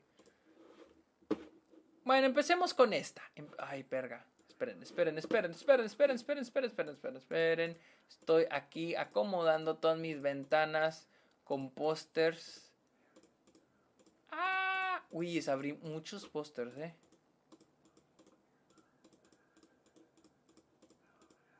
Uh, ok, chingue su madre. Empecemos con una que se me hace que tiene una muy buena edición y es Dune. Dune se me hace una película con una excelente edición. La verdad, a mí me encantó el trabajo. Creo que le falta el, lo emocional a la película. Pero en términos de edición, se me hace una buena eh, película, ya que hay, hay muchísimo, hay muchísimo que contar.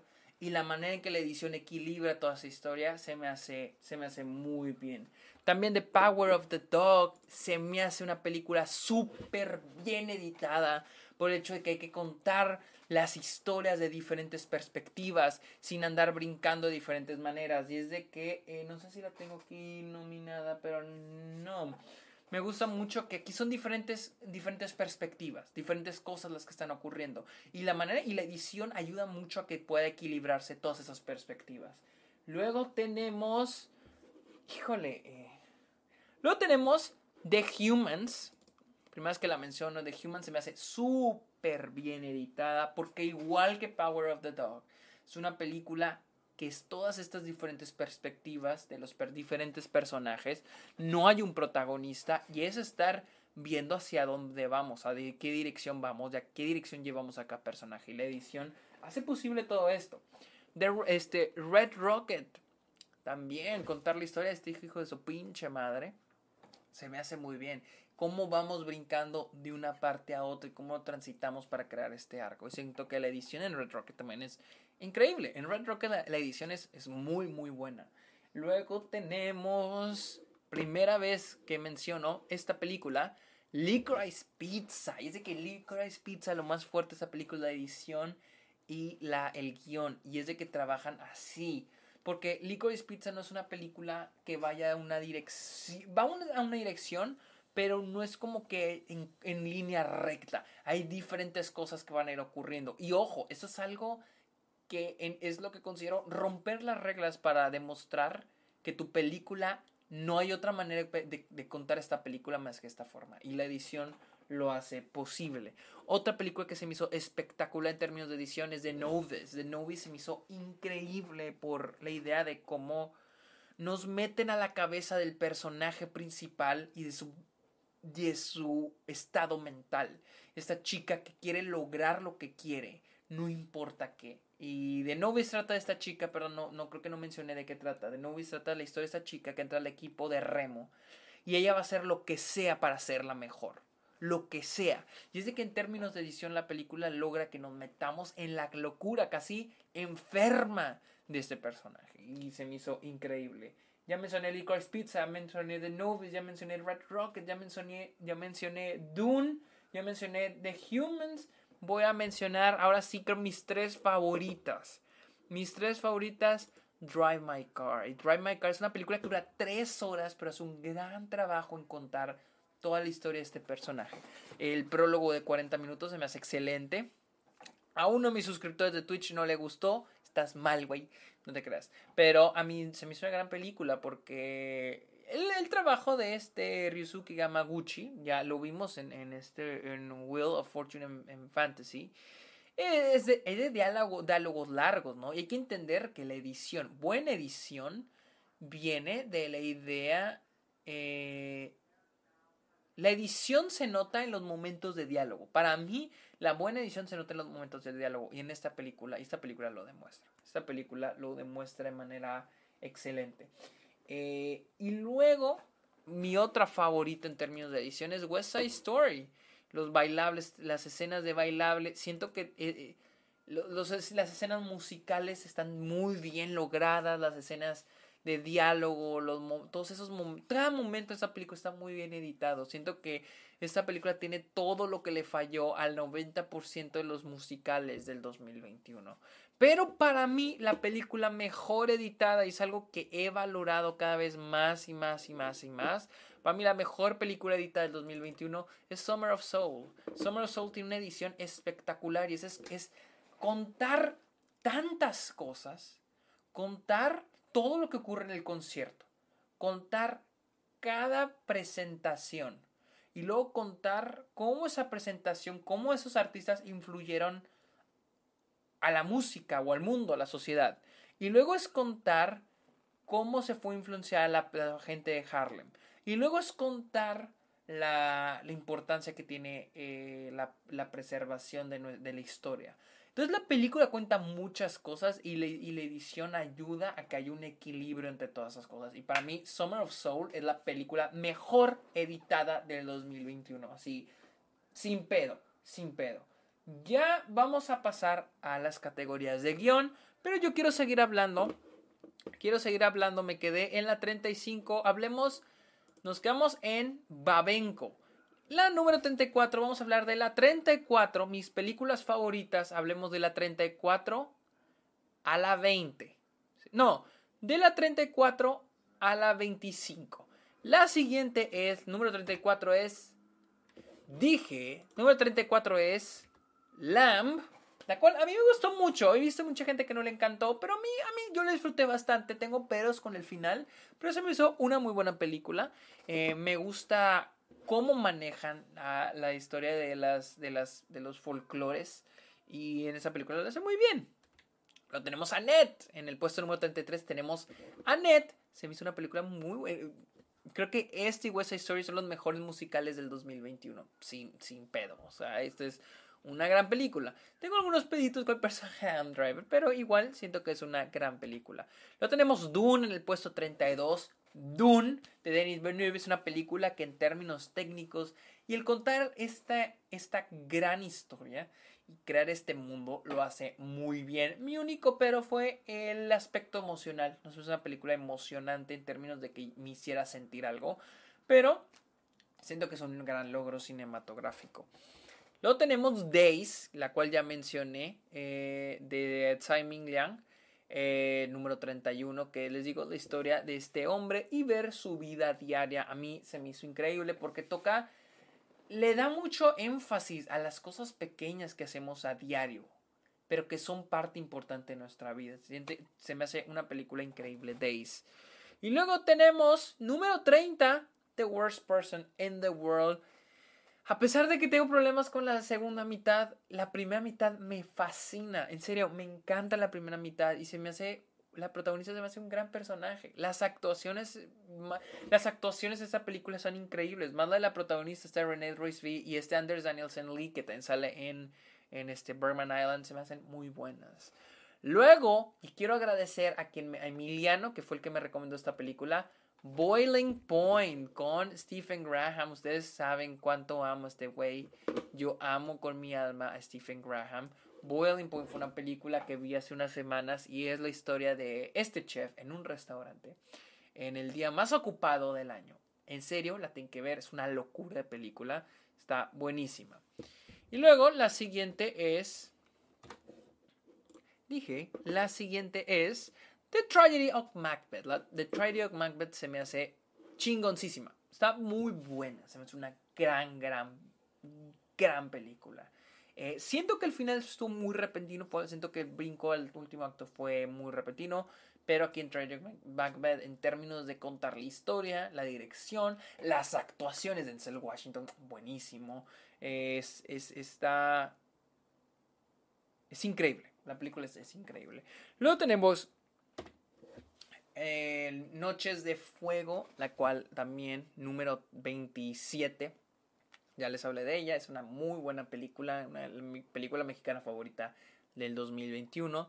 Sí, sí vi sin, sin uh, ¿cómo se llama? Ah, eh, sin estas, ay, ¿cómo se llama? Sin señas, sin, sin señas particulares sí la vi, pero no me encantó. Eh, y creo que me gustó muchísimo más este, Prayers for the Stolen. Se me hace horrible el nombre que le pusieron en inglés. Pero bueno, me encantó este Noche de Fuego. Eh, y luego tenemos Bergman Island. A mí me gustó muchísimo Bergman Island. La pude ver en el cine ya hace unos meses, ya la vi hace rato. Es una. Me gustó muchísimo porque es una película que toca mucho los temas que habló Bergman en muchas de sus películas. No he visto todas, pero alcancé a identificar aquellos temas de los que eh, de películas, de las pocas películas que he visto de Bergman. Entre ellas, el matrimonio. Y siento que esta película lo hace muy bien. Siento que hace lo mismo que hace The Hand, The Hand of God, The Hand, la mano de Dios, con el cine de Fellini. En este caso, es con el cine de Bergman. Y finalmente, en número 25, Benedetta, una película que la verdad tenía expectativas no, no bajas, pero no tan altas, porque sentí que estar muy campi, iba a ser no me lo iba a tomar en serio, pero fue una gran película, en serio, estuvo asombrosa. Es una película sobre la fe eh, y la hipocresía de la religión. Es una muy buena película, Benedetta, de este Paul, Paul Verhoeven. Este, y se la recomiendo muchísimo. Creo que la siguiente semana se estrena en México. Número 25. Vamos a hablar de, de guion adaptado. Y con guion adaptado me refiero a todas esas películas que están basada en, basadas en una. en un. en una historia, en un libro, en una fuente ya hecha. Eh, la primera es The Last Duel. The Last Duel se me hizo una película con un muy buen guion. Gran película. Me gusta mucho cómo se divide en tres partes para contarnos la, la, historia de estos tres personajes desde sus diferentes perspectivas. Luego tenemos, híjole, híjole, híjole, luego tenemos The Humans. Se me hizo una gran película porque va a ser una obra de teatro, pero me gusta el equilibrio que hay a la hora de contar la historia de cada personaje. The Humans se me hace increíble. Lo tenemos, una de mis películas favoritas del año, The Souvenir Parte 2, la secuela de la, de la parte 1 eh, de Joanna Hawks. Se me hace increíble, incluso creo que me gusta más que la primera película. Este es entre el tipo de películas que son mejores que su predecesora, secuelas que son mejores que la original. Eh, tiene, es, más ligera, siento yo, es más ligera. Me gusta cómo habla de los problemas de nuestra protagonista. Eh, de acuerdo a los sucesos de la primera y cómo lo refleja a través de este a través de su película, la película que está haciendo. Es una película muy meta, hemos tenido muchas películas meta este año. De Souvenir parte 2 es una de ellas. Eh, la siguiente es, sin duda alguna, Wheel of Fortune and Fantasy de Ryusuke Magamaguchi. Como escribe esta película este hombre, se me hace excelente. A mí me fascinó las tres historias, cada una de ellas. Me encanta cómo crea un, este misterio, porque es misterioso. las películas tienen este. Cada, cada uno de sus cortometrajes, dentro, cada una de las tres historias en esta película tiene un misterio, pero no es un misterio que sienta que un thriller, porque no hay, no hay un asesinato, no. Se trata de crear algo estilo Hitchcock a través de conexiones humanas. Y me gusta cómo está, cómo está escrito. También eh, la siguiente... Híjole, esta es una decisión bien cabrona, pero para mí la siguiente es... Ay, siento que me voy a arrepentir, no sé a quién darle voy a darle un empate. este va a ser un empate con las siguientes películas. La siguiente es The Power of the Dog. Para mí este es un empate entre The Power of the Dog. Porque The Power of the Dog es una película que tiene un gran equilibrio entre cada personaje. Al contar quién es cada personaje y la escritura de cada uno de ellos. Eh, y siento que hace un gran trabajo al contar cada, la historia de cada personaje. Y, y, la escritura de ellos es muy enriquecedor. Este es un empate entre The Power of the Dog y Drive My Car. Drive My Car se me hace igual una película con personajes súper bien escritos, súper imperfectos. Y ustedes saben qué tan fan soy de personajes imperfectos, de personajes humanos. Y estas son mis, mis películas, las que pienso yo que son las mejor escritas del año pasado. Vamos con los guiones originales, que esas son historias totalmente originales. Ontadun.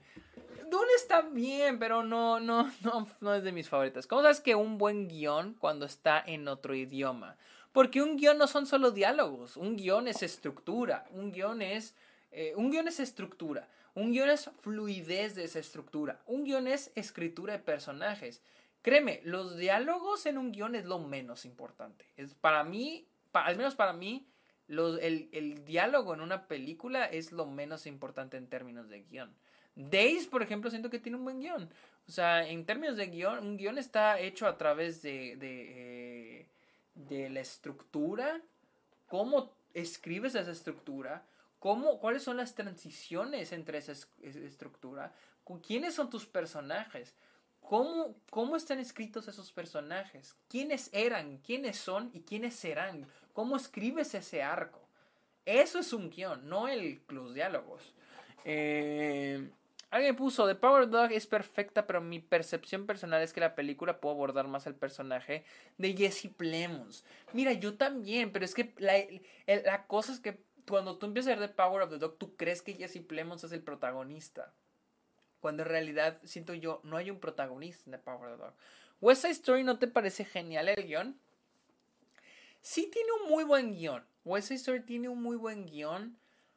Pero para mí no es igual que con Star is Born. No tiene. No le doy tanto mérito cuando ya hay otra película. o sea, literal es el mismo guion de la anterior. Entonces. No. O sea. No. No. Para mí no es. Tiene más mérito el que adapta. O sea, literal Y sí. Eh, siento que la película hace una buena, es una buena adaptación de la anterior en otros aspectos. No es una mala adaptación, pero es en términos de guion es un copy, casi es un copy pega. Eh, y estas películas siento que son buenas adaptaciones y buenos guiones. Uh, ¿Qué más? ¿Qué más? ¿Qué más? Come on, come on. Eh, hablemos de guion original. Y ya dijiste la primera. Come on, come on es uno de, mis guiones favoritos de guion original. Come on, come on tiene un gran guion. Me encanta la dinámica entre estos, dos personajes, pero también la historia que está detrás, que es la historia de la maternidad, que está contada desde la perspectiva del personaje Joaquín Phoenix. Y a mí me encantó. Todo lo que ocurre alrededor de los personajes y la escritura de ellos, pues es excelente. Luego tenemos Pig, porque ustedes saben qué tan fan soy de las películas de personajes que vamos a ir descubriendo mientras avance más y más y más y más la película. Y para mí Pig siento que fue muy buena. Para mí siento que fue muy buena en términos de descubrir quién es esta, esta persona. Eh, la siguiente, y probablemente muchos no han escuchado de esta, es Pleasure, la cual se estrenó en Cannes y en Sundance. Se estrenó en Sundance el año pasado y recibió el screen hace, hace unas semanas. Y esta trata la historia de esta chica Suecia que viaja a, eh, a Los Ángeles para iniciar su carrera en el porno. Es una muy buena película, es una película asombrosa. A mí es muy cruda, pero la manera en que está escrita se me hace muy buena. Eh, es uno de los mejores guiones del año. Luego también tenemos más, donde, ahora sí, eh, perdón, perdón, ¿dónde está más? ¿Dónde está más? Lo tenemos más que es, es una gran película porque esta es una conversación entre estos cuatro personajes en un solo lugar, literal. Esa es la película, una conversación entre estos cuatro personajes. Y muchos dirán, ah, bueno, entonces es puro diálogo. Pero es que esta es la cosa, ¿cómo haces que puro diálogo se convierta en estructura, en escribir a los personajes en forma de diálogo. O sea, porque algo que aplaude esto es de que todo es pura conversación y es como todo lo dicen a través de esa conversación, sin usar diálogos flojos de exposición, eh, logrando darnos estos buenos personajes tridimensionales. Cómo escribes a través de puros diálogos una estructura y más lo logra muy muy bien. Es una de las películas mejor escritas del año. A ver qué más. Eh, a ver, dice Juanda 1039, pero en la mitad de Pleasure hay como dos o tres secuencias de montaje que solo sirven para avanzar rápido la historia. Eso es guion, es cuestionable, ¿verdad? No, eso más bien es en edición, no tanto en guion, porque en guion la estructura está así. El guion es parte de la preproducción. Porque sí, ese fue uno de mis problemas en Pleasure. Las. La. La. Este. Que muchas secuencias rápidas. Pues es un problema más de edición. Siento yo que de guion. Al menos para mí. Y de dirección. También es, creo que es un problemita de dirección. Eh, porque sí, tento un pedito con eso. Luego tenemos Licorice Pizza. No es mi favorito, pero es uno de los mejores. Porque crea muy buenas situaciones. Crea muy buena esta historia entre estos dos personajes. Y es una forma muy original de escribirla. Ya hablé de Pig, ya hablé de Pleasure, ya hablé de Mass, ya hablé de Come On, Come On. Hijo su pinche madre. Tengo dos pero para mí este es un empate. Este es otro empate porque no sé cuál es mejor. La siguiente es Red Rocket. Me encanta esta película porque es otra vez escribir a un personaje, a un hijo de la verga, y que nos caiga bien este hijo de la verga. El, y el cómo escribir quién es este personaje y su historia con todos los personajes a su alrededor se me hace increíble. Y este es, es muy genial porque una regla del guion es el arco de un personaje.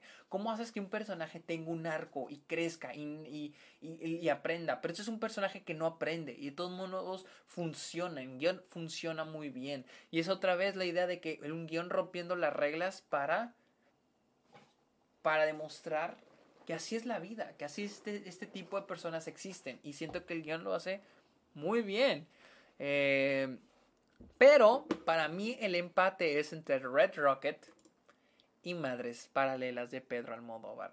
Increíble la escritura esta película. Ah, en serio, asombrosa. Porque Padres, Padres, Madres Paralelas es una película que habla de muchas cosas. O sea, en serio, habla de muchas cosas. La principal es la maternidad de, maternidad, ya hablamos de Lost Daughter, ya hablamos de Madres Paralelas, hablamos de Common Common, tenemos también de Humans, tenemos también Petit Maman, tenemos más, tenemos muchas películas que hablan sobre la maternidad.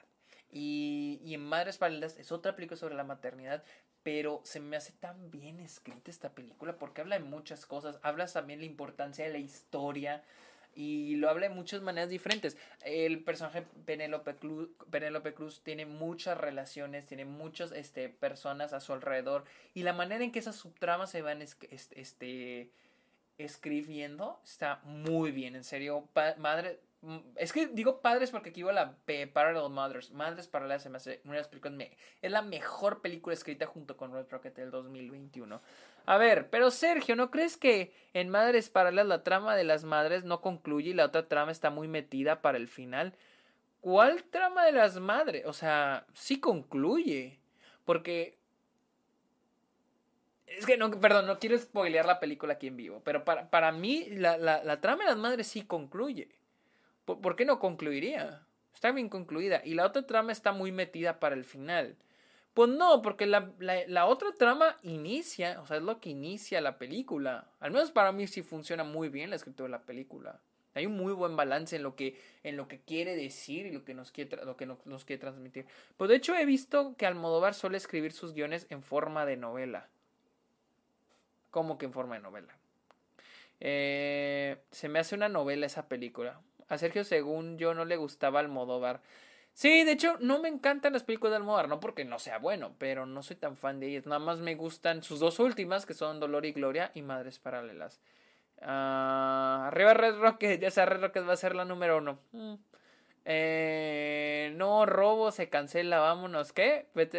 Sí, perdón, eh, Licorice Pizza, ¿no? Pero mi Madres Paralelas sí me gustó mucho cómo está escrita. Ah, vámonos a actor de reparto. Eh, vámonos a actor de reparto. No voy a usar, aquí no voy a usar eh, pósters. Aquí voy a quitar los pósters porque eh, no tengo las fotos de los actores. Así que, bueno, no te creas. es más, sí, voy a, usar, voy a usarlos, voy a usarlos, voy a usarlos. Como actor de reparto, híjole, ¿quién es mi favorito? Estoy viendo quién, quién fue mi favorito. Creo que ya sé quién fue mi favorito. Ok. Ni se la van a ver venir, pero bueno. Mis actores de reparto favoritos del 2021. Empezamos con Sarah Hines en Belfast. Siento que era una muy buena actuación, una muy linda actuación en la película, como el abuelo de. ¿Cómo se llama? Buddy. Creo que se llama Buddy, no me acuerdo cómo se llama el protagonista, pero es una muy buena actuación. El siguiente es Bonson Lyndon en Titán, increíble. Siento que no le han dado el amor que se merece. Pon la imagen del actor. Es que no la tengo aquí, güey. Benson Lyndon siento que lo hace muy bien. A mí me gustó muchísimo. Es un actor, siento que es muy poco valorado. Y, no le han dado tanto el amor que merece por esta película. Lo hace excelente. Eh, el de Titán cuenta como reparto principal. Para mí es de reparto, porque para mí la principal es ella, está Agatha, Agatha Russell. El que interpreta a Peter en The Power Dog me encanta. Pues bueno, qué bueno que lo mencionas porque sí, Cody Smith McPhee es uno de mis favoritos en The Power of the Dog. Increíble la actuación de este cabrón. También otro güey que voy a mencionar es este, este, ay, ¿dónde está? Otro es a este Anders Janelsen Lee en Worst Person in the World. Lo hace asombroso, que es el primer novio de la protagonista. Se me hace increíble ese cabrón. Eh, el siguiente también es Jason Isaacs en Más. Increíble. Buenísimo, Jason. Muy bueno, Jason Isaacs. Luego tenemos a Daniel Kaluuya en Judas and the Black Messiah. Ganó el Oscar, ganó el Oscar por esta película. Por una razón, porque fue excelente. Luego tenemos a Ben Affleck por The Last Duel. Quienes han visto The Last Duel, Ben Affleck lo hace muy bien. Lo hace muy bien Ben Affleck en esta película. Eh, luego tenemos a Troy Kotsur en Coda. Para mí, Troy Kotsur, aquí está, el güey del medio, el papá. Increíble su interpretación en la película. Y luego tenemos, ya les dije, Cody Smith McPhee. Y luego tenemos, tenemos dos de esta película y son Mike Feist por West Side Story y este David Álvarez o David Álvarez por West Side Story también. Increíbles estos cabrones. Luego tenemos a Woody Norman por Come On, Come On. Este niño debería estar ganando premios. Yo no sé qué está pasando, pero este chavito debería estar ganando premios. Y él es mi segundo favorito, pero mi favorito, estoy viendo que no me falte ni uno, pero mi favorito, este este niño es mi segundo lugar, pero mi favorito como actor de reparto es Andrew Garfield en Spider-Man No Way Home. Ah, no se crean, no, se la creyeron, no. Mi actor favorito en, como actor de reparto es Richard Ayoade en The Souvenir, parte 2. Yo sé, no se la a venir. Richard Ayoade se me hace excelente. Suspecté como dos o tres escenas en esta película. No me importa. Se me hace increíble este güey en esta película. Mis respetos, mis respetos para Richard Joan. Eh, y luego, en la siguiente estoy viendo... Ok. Luego la siguiente que es actriz de reparto, la verdad estuvo bien cabrón elegir. Tenemos Undoubted por Mass, su actuación buenísima. Debería tener más reconocimiento esta mujer en, la temporada de premios, pero pues no, la están ignorando bien cabrón. Eh, luego tenemos a... Se van a zurrar, se van a cagar, raza. Pero Amy Schumer en The Humans me pareció increíble esta mujer en, The Humans. Se me hace buenísima. Buenísima. Lo hizo muy, muy, muy, muy bien. Y luego otra que no veían venir es, ay, ¿cómo se llama esta niña? Devin McDowell en Annette. Es, la, es Annette. La nomás tiene una escena. Una escena al final de la película. Y eso bastó para decir, esta es de las mejores actuaciones del 2021. En serio, asombrosa esa niña. Eh, luego tenemos Ariana DeBose por West Side Story. Increíble esta chica. Increíble, me encantó. Asombrosa. La presencia que tiene en la película es increíble. Eh, ya dije, está Ariana DeBose. Luego, híjole, me quedan tres. Y no sé, no sé a quién dárselo. La siguiente es Susana Son por Red Rocket, este Strawberry. Se me hace increíble esta chica en esta película. Creo que es su primera película y lo hizo bien, lo hizo muy bien, lo hizo asombroso. Verga, me estoy quedando sin voz, güey. Y luego.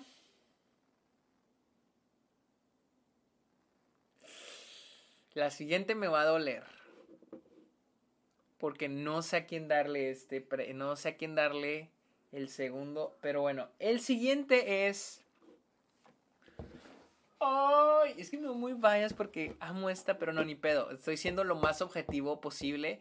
El segundo lugar se lo queda Kirsten, Kirsten Dunst por The Power of the Dog.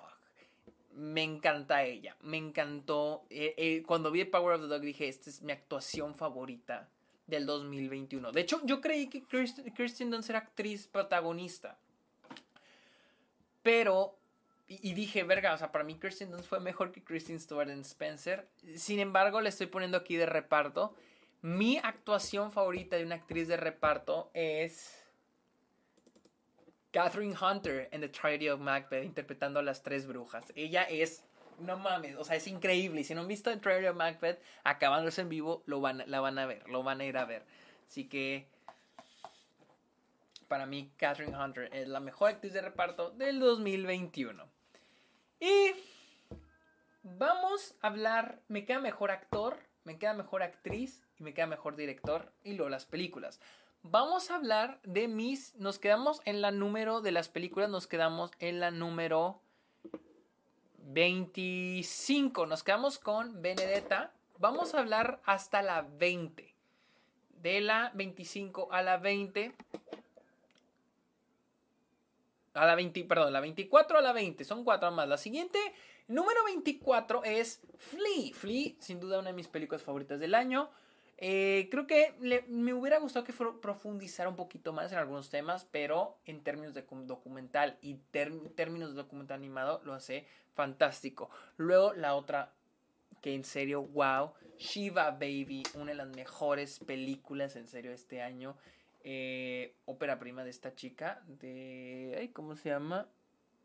Ay, olvidé el nombre de la actriz, pero está eh, Emma, Emma Spiegelman, creo que se apellida que literal, que tiene 25, 26 años cuando escribió, escribió y dirigió esta película. Increíble. La escritura, la actuación, eh, la edición, la, el, diseño, perdón, la, la, banda sonora. Shiva Baby es excelente. Y luego tenemos, número 22, Spencer. A mí Spencer se me hizo muy buena. Es un gran, ya lo dije, puse mi opinión en TikTok.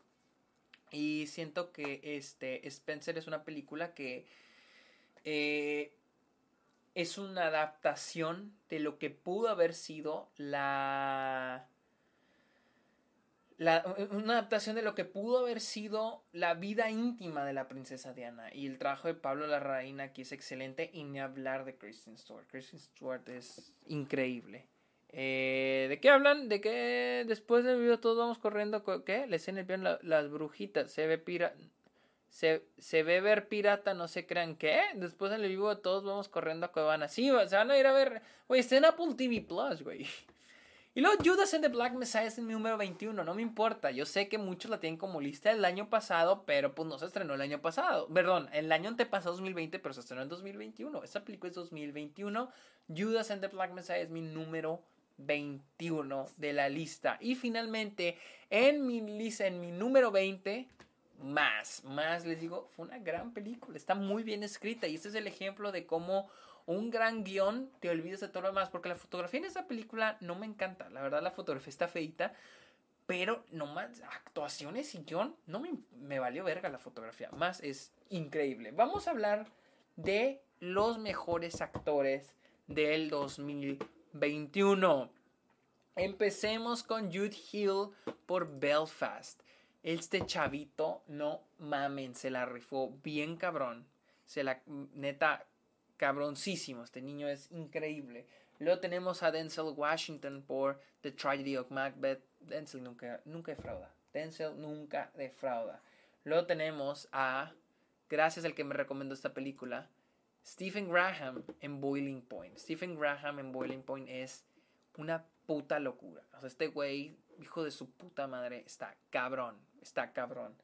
Eh, luego tenemos a Stephen Graham. Luego tenemos a Benedict Cumberbatch por The Power of the Dog. Otro gran papel. En serio, este güey, un gran papel el que hace este Benedict Cumberbatch. Luego tenemos. Ay, güey. Luego tenemos.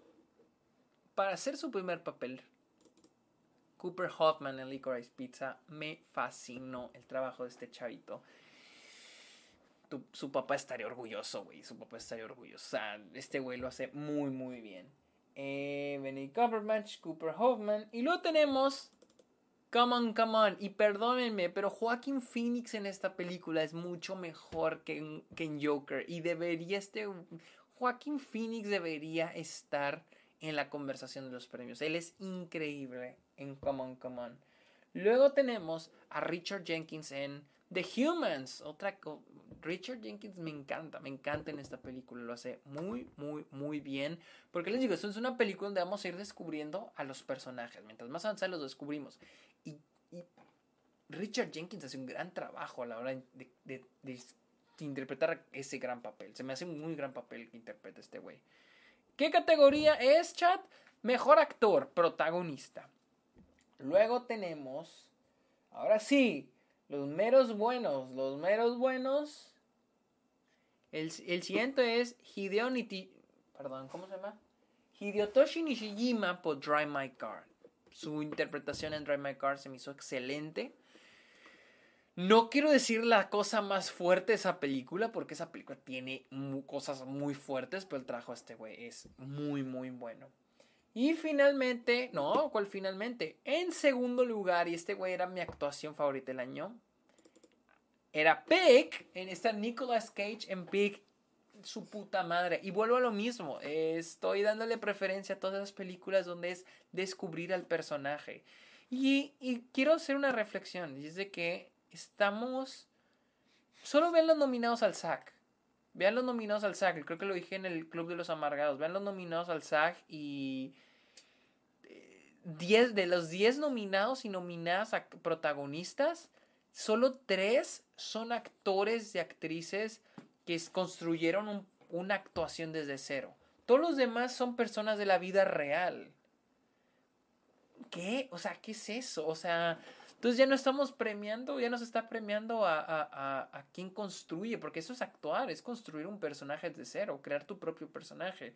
Ya no estamos premiando eso, estamos premiando a quien personifica más a una persona en la vida real. Eh. Pero bueno, ¿qué piensas de Brian Cox como actor? Que es buenísimo, es un gran actor. Eh, y en primer lugar, y este güey debería estar nominado al Oscar, igual que Nicolas Cage. Es Simon Rex en Red Rocket. Simon Rex es un personaje cabrón, o sea, un hijo de la verga. En serio, eh, son contados los actores que pueden darnos ese tipo de actuación en que es un hijo de la verga, pero tú no lo amas. Eh, Adam Sandler nos la dio con Uncut Gems y Simon Rex nos la da con Red Rocket. En serio, lo que hace Simon Rex en esta película es increíble. La verdad, sus personajes tan complejos y con este tipo de actuaciones. creo que este es el tipo de películas que digo, nadie más pudo haber hecho ese papel. Y para mí el mejor actor del 2021 es Simon Rex en Red Rocket. Vámonos a mejor actriz. Híjole, híjole, híjole.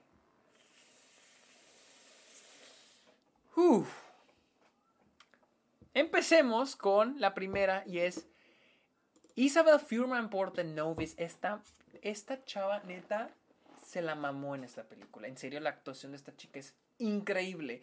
De hecho, esta película no es perfecta. No es perfecta. Esta película no es perfecta. Pero sí debo decir que ella está arriba. Ella carga con toda la película. Eh, tiene puntos muy buenos la película, como la edición, la fotografía. Tiene algunos peros en el guion. Eh, de hecho, eh, siento que este problema, eh, lo que ahorita me, decían de Pleasure, que ya, perdón, ya no seguí con esa conversación, pero ahorita que lo que decías de Pleasure, ¿quién era? Juanda, Juanda 1039 creo que eras tú.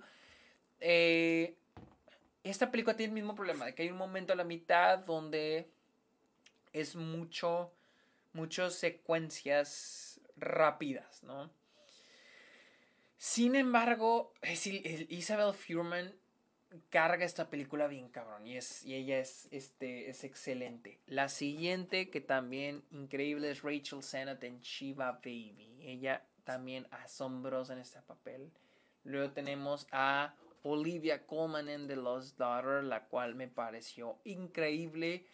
Me, me encantó, pero todavía siento que le pone el saco más filo a Olivia Colman porque ella hace algo increíble con lo que tiene. Y es asombrosa. Tenemos a Olivia Colman y luego tenemos a Judy Cormer por The Last Duel. Asombrosa la interpretación de Judy Cormer. Tenemos a Renette Rainsby. Rainsby, no, no, sé, no lo puedo pronunciar, pero aquí hay foto de The Worst Person in the World. También increíble su actuación. Luego tenemos a tenemos a Alana Haim por Licorice Pizza. ¿Dónde está el póster de la.? Aquí está, Alana Haim en Licorice Pizza. Increíble esta mujer. Creo que es su primera película y lo hizo asombroso. Tan natural que lo hace. Que lo hace súper, súper, súper bien. Y tenemos a Kristen Stewart por Spencer. Kristen Stewart es algo increíble y ya lo he dicho muchas veces. La gracia de Kristen Stewart no es imitar a la princesa Diana, sino recrear su propio personaje. Creo que es de, es de las únicas actrices que interpretan un personaje en la vida real que en serio se nota que está creando un personaje desde cero. Y, y, en, y en serio, lo que hace Kristen Stewart es espectacular. En serio, increíble. Sin embargo, no es mi actuación favorita del 2021. Mi actuación favorita por una actriz del 2021 es Lady Gaga en House of Gucci. Lady Gaga, no, estoy mamando, no. Mi actuación favorita, eh, creo, esperen, también quiero darle un, un, este, no es mi actuación favorita, pero que no la tenía anotada, pero quiero darle también un aplauso a esta a Honor Swinton Byrne por The Souvenir Parte 2 en una de las mejores actuaciones del año. No es no siento Spencer superior, pero mi actuación favorita del 2021 es Penélope Cruz en Madres Paralelas. Perdón, pero a mí me encantó. A mí me, me fascinó Madres Paralelas y, y, y es tiene muy grandes elementos, pero ahí, aquí sí digo el elemento más fuerte es Penélope Cruz. Penélope Cruz es asombrosa en esta película. Eh, pero sí, yo veo mucha gente sacada de onda. Cada quien. sí, güey, pues es que a mí, a mí me encantó Penélope Cruz en esta película. Incluso... Ah, incluso tengo. es que me encanta Kristen Stewart, pero eh, no sé, algo hubo en la actuación de Penélope Cruz que me encantó que me encantó. Pero, pero bueno, vamos a hablar de directores. Para mí, los mejores directores del 2021. Iniciamos con... ¿Dónde está? ¿Dónde está este vato? Iniciamos con Paul Berhaman por Benedetta. Y es de que lo que hizo este güey se me hizo increíble. O sea, y es parte de la dirección. Porque algo que me encanta de esta película es combinar este campi, el, que, el ser campi, porque es una película campi, pero también el querer dar un mensaje, en el que a veces querer ser una caricatura y el ser una película que quieres tomar en serio. Y es un tono muy cabrón de mezclar y la película lo hace muy bien. Y Veneta es un... Es, wow, el Paul Harbor lo hizo muy bien aquí. Luego tenemos a Tsai Ming Lian en Days este güey hizo un trabajo espectacular a la hora de dirigir esta película. Sí es una película lenta, pero es una película a la que hay que darle paciencia, hay que darle su tiempo. Y siento que Tsai Ming Lang lo hace muy bien aquí. También tenemos a Pedro Almodóvar Madres Paralelas. Les digo, todo el equilibrio, el dar, al querer darnos esos, es transmitirnos el mensaje que la, película quiere dar, eh, sin desviarnos, lo hace, al menos para mí, lo hizo muy, muy, muy, muy bien. También hay que aplaudir el trabajo de Paul Thomas Anderson en Licorice Pizza al contarnos la historia de amor de estos güeyes sin caer absolutamente a sincero en lo que es los clichés de una historia de amor. Es una historia más sobre aventuras, sobre diferentes aventuras en, los, en, en el Valle San Fernando. Luego tenemos... Luego, luego tenemos, y se me van a cagar muchos de ustedes, pero abusados, esta es mi opinión Lana Wachowski en The Matrix. Y miren, le voy a dar crédito por todo lo que, neta, todo lo que está dando en esta película. El decir, ¿saben qué? Voy a hacer lo que yo quiera. Voy a, en serio, voy a decir lo que yo quiera con esta película. Y, lo que hizo ella es un gran trabajo. El decir, ¿saben qué? Chinga su madre Warner. Chinga su madre el, este pinche, este pinche, este sistema de estudios que nos tiene tan jodidos. Y la verdad, el trabajo de ella como directora en el crear esa visión se me hizo muy bien. Para mí lo logró, para mí lo logró. Y la idea de darle una patada en, la, en los huevos a los pinches fans. Y la idea de, la crítica, o sea, le digo, la crítica a la industria, la crítica a los fans, la crítica es... Es... En serio, o sea, ella, más ella lo pudo haber hecho. Alguien dice, ¿por qué crees que no le gustó a la mayoría? Lo siento más consistente que No Way Home. La siento más consistente que No Way Home. ¿Por qué crees que no le gustó a la mayoría? Porque es una película que critica todo. Es una película que critica el sistema de estudios. Es una película que critica a los fans. Es una película que se critica a sí misma, su existencia propia. Los fans esperan, ay, que expandan el mundo. Que sean otra Marvel, otra DC. Y ella dice, ni de pedo. O sea, yo voy a hacer una película que critique esta ideología. Es una película que. que es una película que critica su propia existencia. Si eh, alguien dice, Cuca Ferretti, si supiste que Warner le dijo que contigo sin ti, pero vamos a hacer Matex 4. Sí, exacto, exacto. Y fue lo que dije en la, en la llamada con, con Gaby Mesa. Ella dijo, a que, lo, a que la caguen ustedes, a que la cague yo, la voy a cagar yo.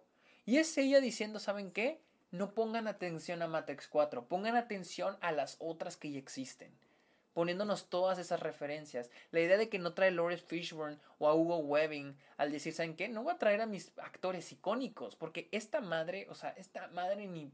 No. La idea de que nos pone acción y dice de que, ¿saben qué? Ya no hay nada más que explorar. Eh, para mí eso es algo muy atrevido que hace la película. Eh, pero bueno, sigamos, no nos retrasemos. La siguiente es Petit Maman de Celine Chama. El trabajo de Celine Chama, Petit Maman, me encantó. ¿Dónde está? ¿Dónde está el póster? ¿Dónde está Petit Maman? Aquí está. El trabajo de Petit Maman de Celine Chama se hace muy bueno. Y más porque es una película que dura menos de hora y media. Una hora que 17 dura. Y está muy bien hecha. Está muy bien trabajado el tono total de la película.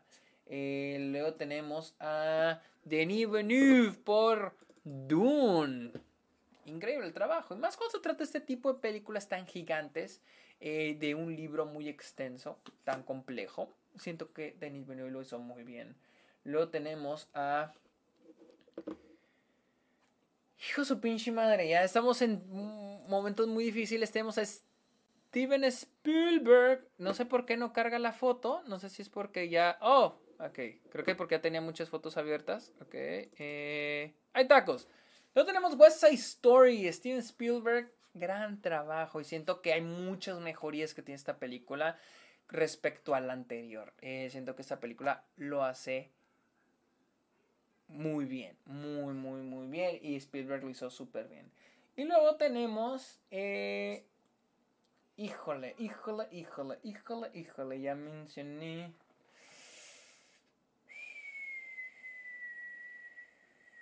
Ok. Ya sé.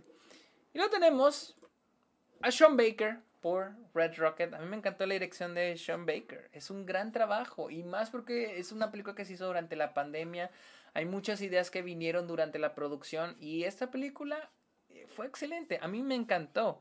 Eh, luego tenemos a Ryusuke Gamaguchi. Sí, Gamaguchi. Gamaguchi por Drive My Car. Gran dirección la de este hombre. Me gustó muchísimo. Pero pues la mejor... Y, créanme que esta es una decisión que estoy haciendo en este momento en vivo. Para mí, la mejor dirección del 2021 es de Jane Campion por The Power of the Dog. A mí me impresionó demasiado su trabajo al decir cómo voy a contar la historia estos todos estos personajes, cómo lo voy a mezclar, cómo mezclar el tono, cómo se van a intercalar, cómo va a pasar de uno a otro. Y es un trabajo que recae directamente a la increíble dirección de Jane Campion. Para mí es la mejor dirección del 2021.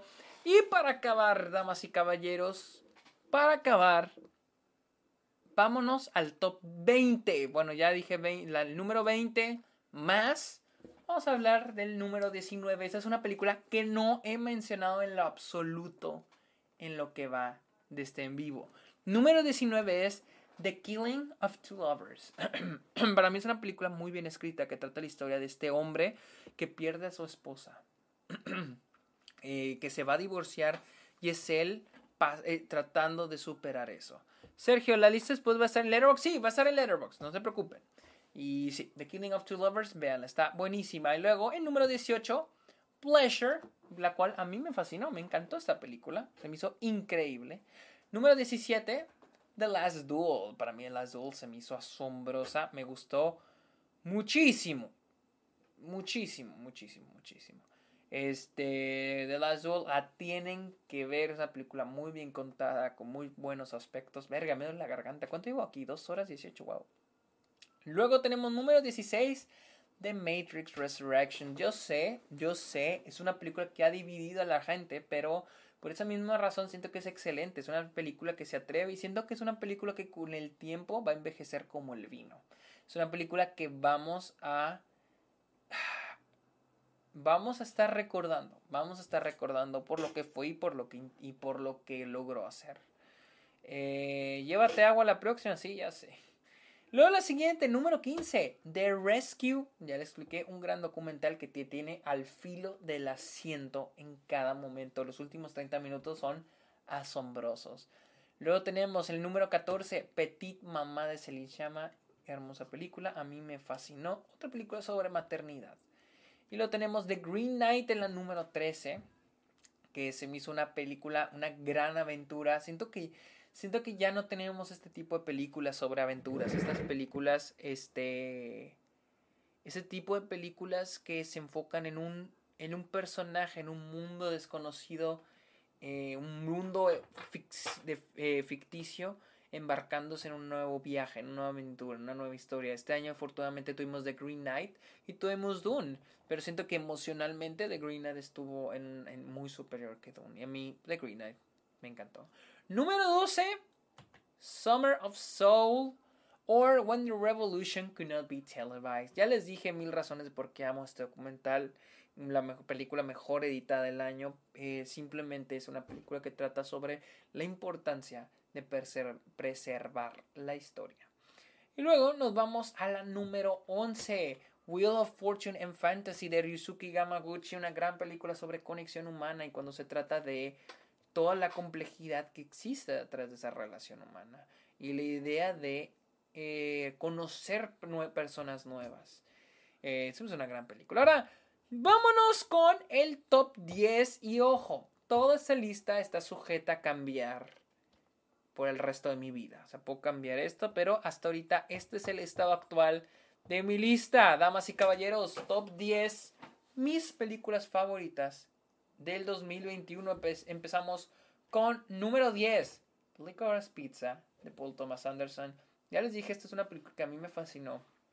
Porque trata la historia de amor de estos dos personajes, pero te contar de una manera no como se suele contar las películas de amor. Es una película que se cuenta a través de una amistad. Y siento que se siente muy real en ese aspecto. Una película que se cuenta a través de las diferentes aventuras que les va ocurriendo. Y siento que es una película que es muy disfrutable. Y creo que la vamos a volver a ver mañana. Luego tenemos en número 9. ¿Estoy seguro que voy a hacer esto? Sí. Número 9. The Power of the Dog. Ya les di, creo que les di muchas razones de por qué amo esta película. Es una gran película. Y lo que más amé de esto es la idea de el manejo de personajes. La escritura de personajes e ir conociendo a uno y cada uno de ellos. Así que para mí, The Power of the Dog. Número 9. Ahí veo muchos no. Eh, ya todos perdimos la quinela abajo, pero está en el top 10. Ahí está en el top 10. Gente va, va a poner Don't Look Up en un puesto. Ok, número 8. Come on, come on. Número 8, come on, come on. A mí me encantó porque es otra película sobre maternidad. Y me gusta cómo se enfoca en. En. En. Alguien exterior. Porque yo vi Come on, come on en Mike Mills, el director, viendo un. Un. Un tema que probablemente es ajeno a él viéndolo desde su ajenidad, ¿no? Desde estar fuera, ¿no? De ese tema. Y siento que es lo mismo que hace aquí al poner a Joaquín Phoenix, al ver ese tema, la relación madre e hijo. Porque por lo general cuando todo se toca temas en películas, siempre el personaje principal es parte de ese tema, es parte de eso. Y Joaquín Phoenix es, es alguien que está observando. Y se combina muy bien con la idea de que él es un documentarista. Y lo hace muy bien. Para mí, como Common fue excelente. Número 7 The Humans. Y fue una decisión muy cabrona porque... Ah, como como y The Humans me encantaron, pero creo que The Humans me encantó un poco más. Entonces, esta es una película que es solamente una familia juntándose en Día de Acción de Gracias. Y, y, les digo, es, es, es una película de terror también. Tiene tono de terror. Y, siento que lo hace muy bien, porque todos hemos sufrido esa sensación de terror al estar con nuestra familia. La idea de ser juzgados por nuestra familia. De lo que, nos van, lo que van a decir sobre nosotros, sobre nuestra vida, etcétera, etcétera, etcétera. Y siento que The Humans hace muy bien ese trabajo. Y en términos de tono, lo hace excelente. A ver, ¿qué están diciendo? El Snyder Cut número uno. Eh, hoy Snyder gana plot twist. Puedan a su comentario de Letterboxd de Olive Garden. ok. Número 6.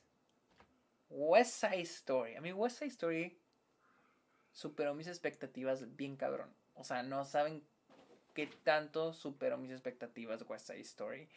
Eh, es una película increíble, en serio, en serio está muy bien hecha y siento que mejora muchos de los problemas que yo veía en la primera película. El trabajo de Steven Spielberg es asombroso, la fotografía, eh, en sí los protagonistas no me encantan, pero los secundarios, eh, Mike Feist, está, está, está Ariana, Ariana de Bosé creo que se llama, está... Ah, sí, Ariana de Bosé, Mike Feist, este David Álvarez, Está Rita Moreno, todos son increíbles. Bueno, los secundarios todos son increíbles. Todos los aspectos técnicos de esta película lo hacen muy increíble. Y el aspecto emocional, que es algo que ya me fijo cada vez más y más en las películas, es asombroso. Ahora sí, damas y caballeros, top 5. Top 5, damas y caballeros. Número 5, Pig. Y ojo, esa era una, estaba más baja, estaba muchísimo más baja, pero con el tiempo me ha gustado más y más, porque es una película donde vamos descubriendo a este hombre, o sea, lo vemos como en nuestras cabezas nace como un ermitaño y mientras más avance la película vamos a irlo conociendo y es algo que a mí me encantó de esta película. Es algo que a mí me, me impresionó demasiado y la actuación de Nicolas Cage es es asombrosa, es asombrosa. Nicolas Cage es increíble en esta película. Y luego, aquí me voy a poner en modo fanático, porque yo amé la primera. Número 4, The Souvenir, parte 2. Se me hizo una película asombrosa en términos de película meta. Esta película es increíble el trabajo de esta Joanna Hawk para superar su primera película, la cual yo, yo considero enorme, asombrosa. Y The Souvenir parte 2 es una de las mejores películas del 2021. Eh, la idea de, esta, de nuestra protagonista lidiando con los eventos de la película anterior y cómo lo ve plasmado en su película para su escuela se me hace increíble, se me hizo increíble. Y ahora sí, número 3. Madres Paralelas. Yo creo que amé esta película demasiado. La amé de más. O sea, no me la puedo creer que a ponerme tan alto. Es que la disfruté demasiado me sorprendió mucho. Tal vez el futuro si la vuelvo a ver, tal vez, tal vez me guste menos, pero a mí hasta ahorita es una película que a mí me fascinó y en serio se me hizo buenísima. Ahora sí, número 2 y número 1, les voy a decir algo. Consideré que este podría ser un empate, porque siendo muy objetivo, para mí las dos me encantaron, ¿sí? Pero eh, estoy leyendo sus comentarios. ¿Te gustó más que Pain and Glory? No, creo que Pain and Glory me gustó muchísimo más. Eh, estoy leyendo sus comentarios. Ya ganó Paddington 2. Red Rocket y Clifford, ok. Les digo, eh, número 2 y número 1 para mí originalmente era un empate. Pero el año pasado también tuve un empate entre Collective y The Father. Pero porque para mí las dos son cosas diferentes y no había manera de separarlas. Sin embargo, en estas sí, las, estas dos películas son diferentes. Pero aquí sí diré, me voy a ir con la que, le voy a dar el número uno a la que disfruté más. A la que disfruté más. Y sí. Número dos la número dos es Drive My Car. Se me hizo asombrosa. Es una gran película. Ya les dije mil razones de por qué es una gran película. Eh, Drive My Car de este Ryusuke Gamaguchi es asombrosa. Tiene el, el, guion se me hizo espectacular, la actuación se me hace excelente y el tema, la idea de conexiones humanas me encantó. O sea, la verdad, me encantó cómo lo maneja. Porque, y, es, es una película que a mí me pareció muy inspiradora con la idea de, de, de crear películas y crear historias sobre eso, sobre las relaciones entre las personas. Y a mí me inspira mucho como cineasta de escribir ese tipo de películas. Y cómo no dar, subir al puesto, uno de los puestos más altos a una película que te inspira. Pero, ya saben ustedes, mi película favorita del 2021 es Red Rocket. La verdad, Red Rocket la disfruté muchísimo. Y miren, yo había pensado que tal vez me había gustado mucho por la idea de que la vi en el cine. Tiene que ver mucho la experiencia en el cine. En el cine es mil veces mejor. Mm, pero sí pensé que, bueno, tal vez estoy diciendo un poco bias porque la vi en el cine en QA con Sean Baker y me tomé foto con él. Pero hace unos días la vi con Luisa en, en el screener que me mandaron y la seguí amando. O sea, en serio, es increíble. No le encontré algo. O sea, no es la mejor película de la historia, pero es la mejor película del año. O sea, es una película sobre eh, algo que me encanta de Sean Baker es que puede contar estas historias en lugares en los que nadie puede nadie pone atención en esos lugares pequeñitos, olvidados casi se puede decir. Y me recuerda mucho a lo que me dijo uno de mis compañeros. Él decía, es que a mí no me gusta Austin. Austin, Texas, donde vivimos. A mí no me gusta Austin. No me, no me inspira. ¿sí? No me inspira como otra ciudad como Nueva York. O como X otra ciudad, ¿no? Pero entonces, ¿cuál es el punto? ¿Cuál es el punto de ir a la, la comodidad? El chiste es de cómo aquí en la ciudad donde no es, donde no me gusta, en la que no me gusta estar, donde no consigo inspiración, cómo me inspiro. Y es la idea de resolver esos problemas. ¿sí? Porque es la idea de contar historias en todo, porque hay historias en todo el mundo, en cada rincón del planeta. ¿Para qué quieres ir a contar historias de una ciudad que siempre tiene historias contadas, como Nueva York, como Los Ángeles, como Londres? Y es algo que me inspira mucho, la idea de contar este tipo de historias pequeñas, de este tipo de personajes extremadamente imperfectos, porque todos somos imperfectos. Y la idea que Red Rocket, donde esté ambientada, la historia y todo, me inspira a crear este tipo de historias de personajes imperfectos en lugares imperfectos. E imperfectos entre comillas, porque ningún, ningún, ningún lugar es perfecto. Y, pero me gusta la idea de crear lugares en rincones en los que nadie miraría. Y creo que es lo que más me gustó de Red Rocket. Es una película muy divertida y algo que me encanta es de que este es un güey horrible. Este güey es una mala persona. Pero igual la amas, igual quieres que le vaya bien, igual sigues viendo su película. Y es algo que es muy difícil de lograr. Es, es algo muy cabrón de lograr a la hora de escribir y dirigir un personaje así. Y para mí, Red Rocket se lleva el, lo que sea que estemos dando a mejor película del 2021, sin duda alguna. O sea, Red Rocket sí rifadísimo el trabajo de Sean Baker. Así que amigos, este, déjenme, déjenme aquí. Amigos, díganme, por favor, ¿quiénes latinaron? ¿Quiénes latinaron? Y No Way Home, y No Way Home en su, en su home, en su casa, pinche chiste pendejo.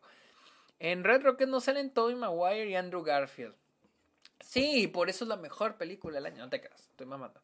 Eh, este, ¿Dónde está Paw Patrol? ¿O el Héctor Portillo sufrirá las consecuencias? ¿Qué?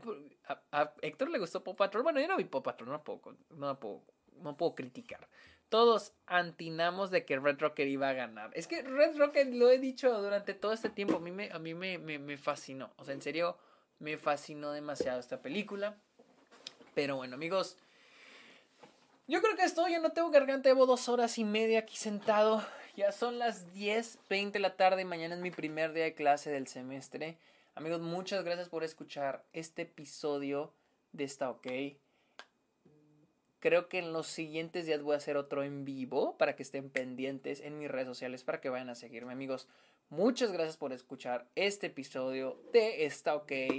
Anunciando eh, los, las mejores películas del 2021 en cada categoría y en su totalidad. Amigos, Muchas gracias. Eh, estoy buscando dónde está el outro. Aquí está el outro. Amigos, muchas gracias por escuchar este episodio. Pórtense bien, los, los quiero, los quiero, los quiero mucho. Bye, bye, bye.